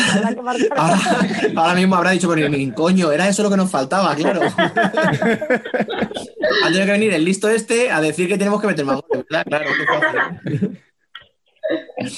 Pero sí, sí, a ver, al final es que, claro, es fácil decir que metáis goles, pero con tanta baja y encima baja de gente de ataque es que es normal. O sea, Es que es- es lo que hablábamos de, de Sara, es que con, con Sara arriba era meterle el balón y luego llegaba alguna de las otras y era mucho más sencillo. Sin embargo, sin Sara, pues les ha costado hasta que Laura ha cogido Eso el y automatismo de jugar ahí arriba. Sara que, que es goleadora ya de por sí, entonces y luego, luego que siempre a, a una jugadora de banda siempre te viene bien tener ahí un, a un pivot que- de referencia, que te fija la defensa, que te dé genera espacio, ¿verdad? O sea, que egoístamente también la necesitas. Sí, sí, sí, porque una defensa que, que sea agresiva y que venga arriba sí que es muy difícil. Entonces, si tienes arriba a alguien para desahogar y después ya entras, entonces sí que es mucho más, mucho más eficaz y mucho más fácil. Y hablando un poco ya, a la hora que estamos hablando de compañeras tuyas, ¿qué, qué tiene Orense para que desde fuera y desde tan lejos, por ejemplo, desde Madrid, se sienta que eso es una familia, ese buen rollo que hay en el vestuario? Pues eh, yo llevo aquí tres años, este es mi tercer año y es un equipo muy familiar. O sea, si necesitas algo, cualquiera de ellas o del cuerpo técnico o del club está para lo que necesites. Eh, después en el vestuario sí que se genera eh, una cohesión grupal increíble y eso también es gracias al psicólogo que tenemos, a Cristian, que la verdad es que con las charlas pues individuales, en grupo, las dinámicas que hace, pues consigue siempre que, que seamos un grupo increíble, tanto dentro como fuera de la pista. Y sí que es cierto que este año, pues al no poder tener esos momentos, pues eh, de café, de tomar un café antes del entrenamiento, después, del vestuario, porque al final el vestuario es un momento que estamos todas nosotras y ya no hay nadie pues del cuerpo técnico. Entonces sí que este año echamos mucho en falta esos momentos. Mira, mira a ver si nos mandas al psicólogo para acá, para nosotros. No, no que se desespera, pero qué, qué, qué importante es el, el, el psicólogo deportivo en, dentro de un equipo, no solo a la hora de afrontar partidos, sino eso, de cohesión de equipo, de... Y no todos los equipos tienen un psicólogo. O sea, más, es que- creo que muy pocos equipos. Sí, es una suerte poder tener a un psicólogo deportivo y debería ser obligatorio para todos los equipos. Porque, por ejemplo, en mi caso, cuando lo pasé mal por el tema del COVID, él estuvo pendiente siempre, eh, me mandaba pues eh, documentales para ver o hablaba conmigo cuando me hiciera falta. Entonces sí que es cierto pues que te genera una confianza que igual otro equipo que no tenga un psicólogo pues no puede desahogarse o, incluso ganar confianza, porque él lo que hace es un trabajo increíble. Sí, yo, yo creo que eso, que debería ser obligatorio tener un psicólogo, eso, no solamente para las cosas a la hora de, de motivos deportivos, sino sobre todo para en momentos personales, tener a alguien de confianza que no sea, que sea del cuerpo técnico, pero que sepas que puedas tratar con él, que sea diferente al entrenador, segundo entrenador. Creo que eso es un, es un punto muy a favor y, y creo que ayuda mucho a los jugadores. Sí, la verdad es que sí. Bueno, yo tengo, bueno, sí, iba a decir dos, pero bueno, voy a hacer una sola. Eh, Elige bien, elige ¿qué bien, elige bien. Es que las dos. Bueno, No, venga, te la dejamos las- dos, va. Escucha, si nos gusta la primera, te dejamos la segunda, va. Así que elige bien. qué, qué presión. Esto es todos los días, no te creas que esto es. A ver, yo te voy a preguntar qué sensaciones cuando estuviste con la selección. Bueno, acababa de salir un poco de, de la rutina de entrenar yo sola con el preparador físico. Apenas llevaba dos, tres semanas entrenando con el grupo, entonces sí que no estaba pues a mi, a mi mejor nivel, ni mucho menos. Pero bueno, eh, súper feliz, la ilusión le gana todo, entonces yo, yo puse todo de mi parte para, para hacerlo lo mejor posible y para mí fue una experiencia increíble. En cuanto a lo deportivo, pues eh, obviamente una de las mejores de mi vida y ojalá que no sea la última llamada, que con el trabajo y, y las ganas, pues que, que siga eh, haciéndolo bien y que ojalá le guste y, y que me puedan convocar otra vez. No, si, si has venido a este programa, da, da por hecho que te volverán a llamar. Pues todo está que por aquí.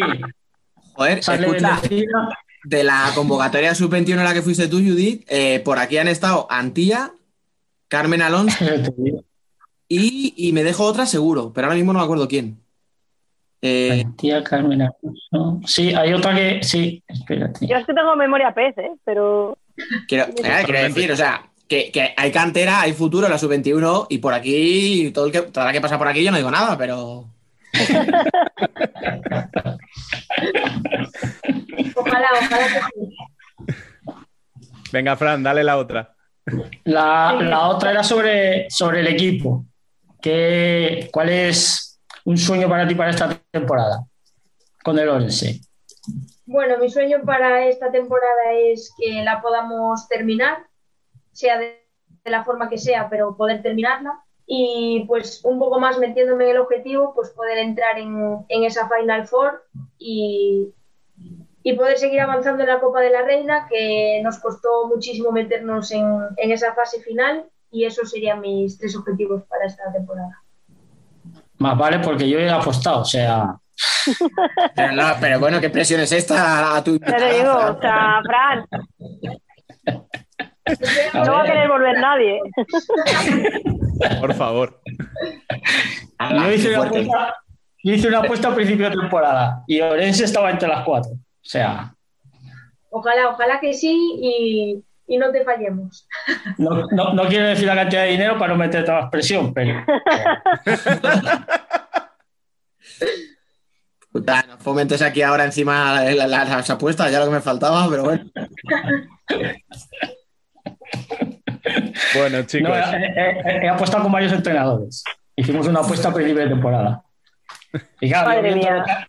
Fran, no la se te puede dejar solo, ¿eh?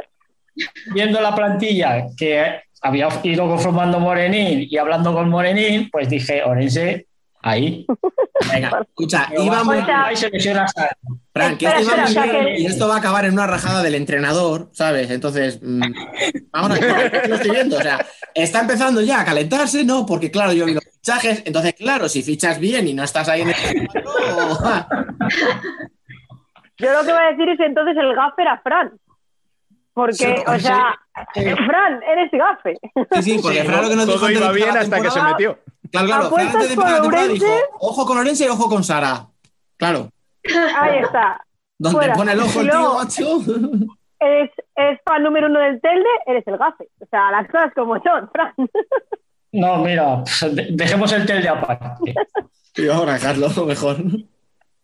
Dejemos el tel Bueno. de aparte. Chicos, sé que seguiríamos hablando una hora o dos horas más con, con Judith, eh, pero se nos acaba el tiempo. Muchas gracias por, por pasarte por aquí. eh, muchas gracias por acercarte y por tu simpatía. Muchas gracias a vosotros, un placer. Y a vosotros tres, pues hasta la semana que viene. Ya sí. Pues hasta, la, pues hasta la semana que viene. Esta semana hemos dado libre a Emen, así que vamos ya a terminar el programa como de costumbre con la voz y la opinión de Gabriel Izcue.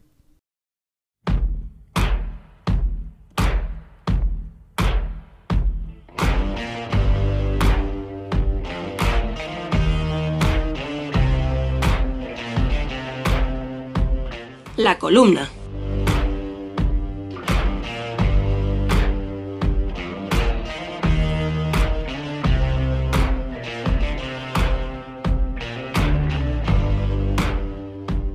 Después de un verano convulso y una vez publicado el calendario de competición nacional, la primera división arrancaba con unos maratones de hasta 5 partidos en 15 días. Además, que había la posibilidad de que algunos equipos detectaran positivos teniendo que aplazar cierta cantidad de partidos, comprimiendo aún más su calendario.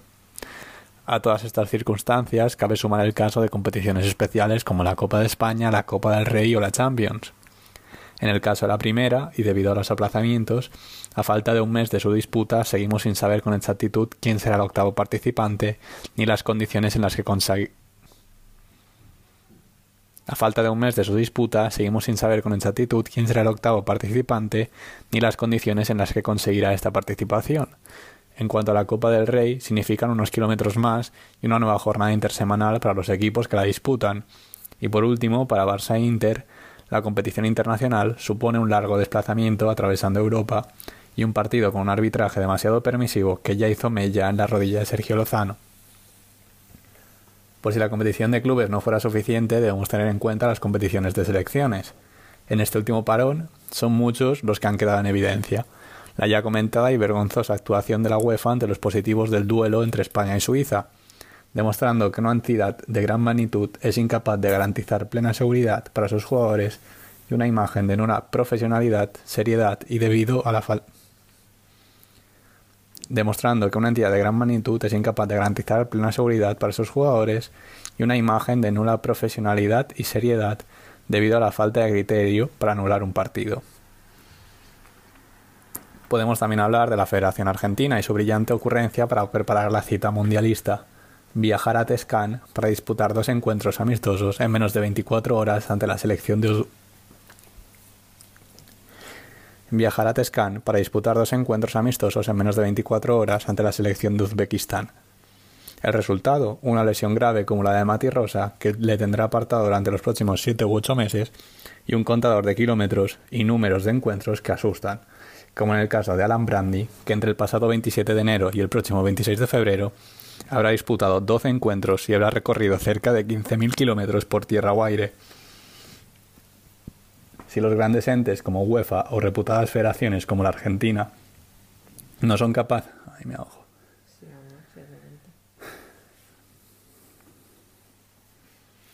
Como en el caso de Alan Brandy, que entre el pasado 27 de enero y el próximo 26 de febrero habrá disputado 12 encuentros y habrá recorrido cerca de 15.000 kilómetros por tierra o aire. Si los grandes entes como UEFA o reputadas federaciones como la Argentina no son capaces de preocuparse por la integridad física de sus jugadores, los sindicatos deben levantar la voz para que se escuche y se respete a los protagonistas de este deporte, que son y deben seguir siendo los propios jugadores. Concluimos ya el decimonoveno programa de esta segunda temporada en el que por fin volvemos a hablar de futsal, deseando que esta sea la tónica de aquí en adelante. Gracias a todos por escucharnos. Podéis seguir atentos al canal de YouTube, a nuestras redes sociales y por supuesto a futsalcorner.es. No dudéis en hacernos llegar todas vuestras sugerencias o quejas. Volveremos el próximo martes como habitualmente. Hasta entonces, sed felices.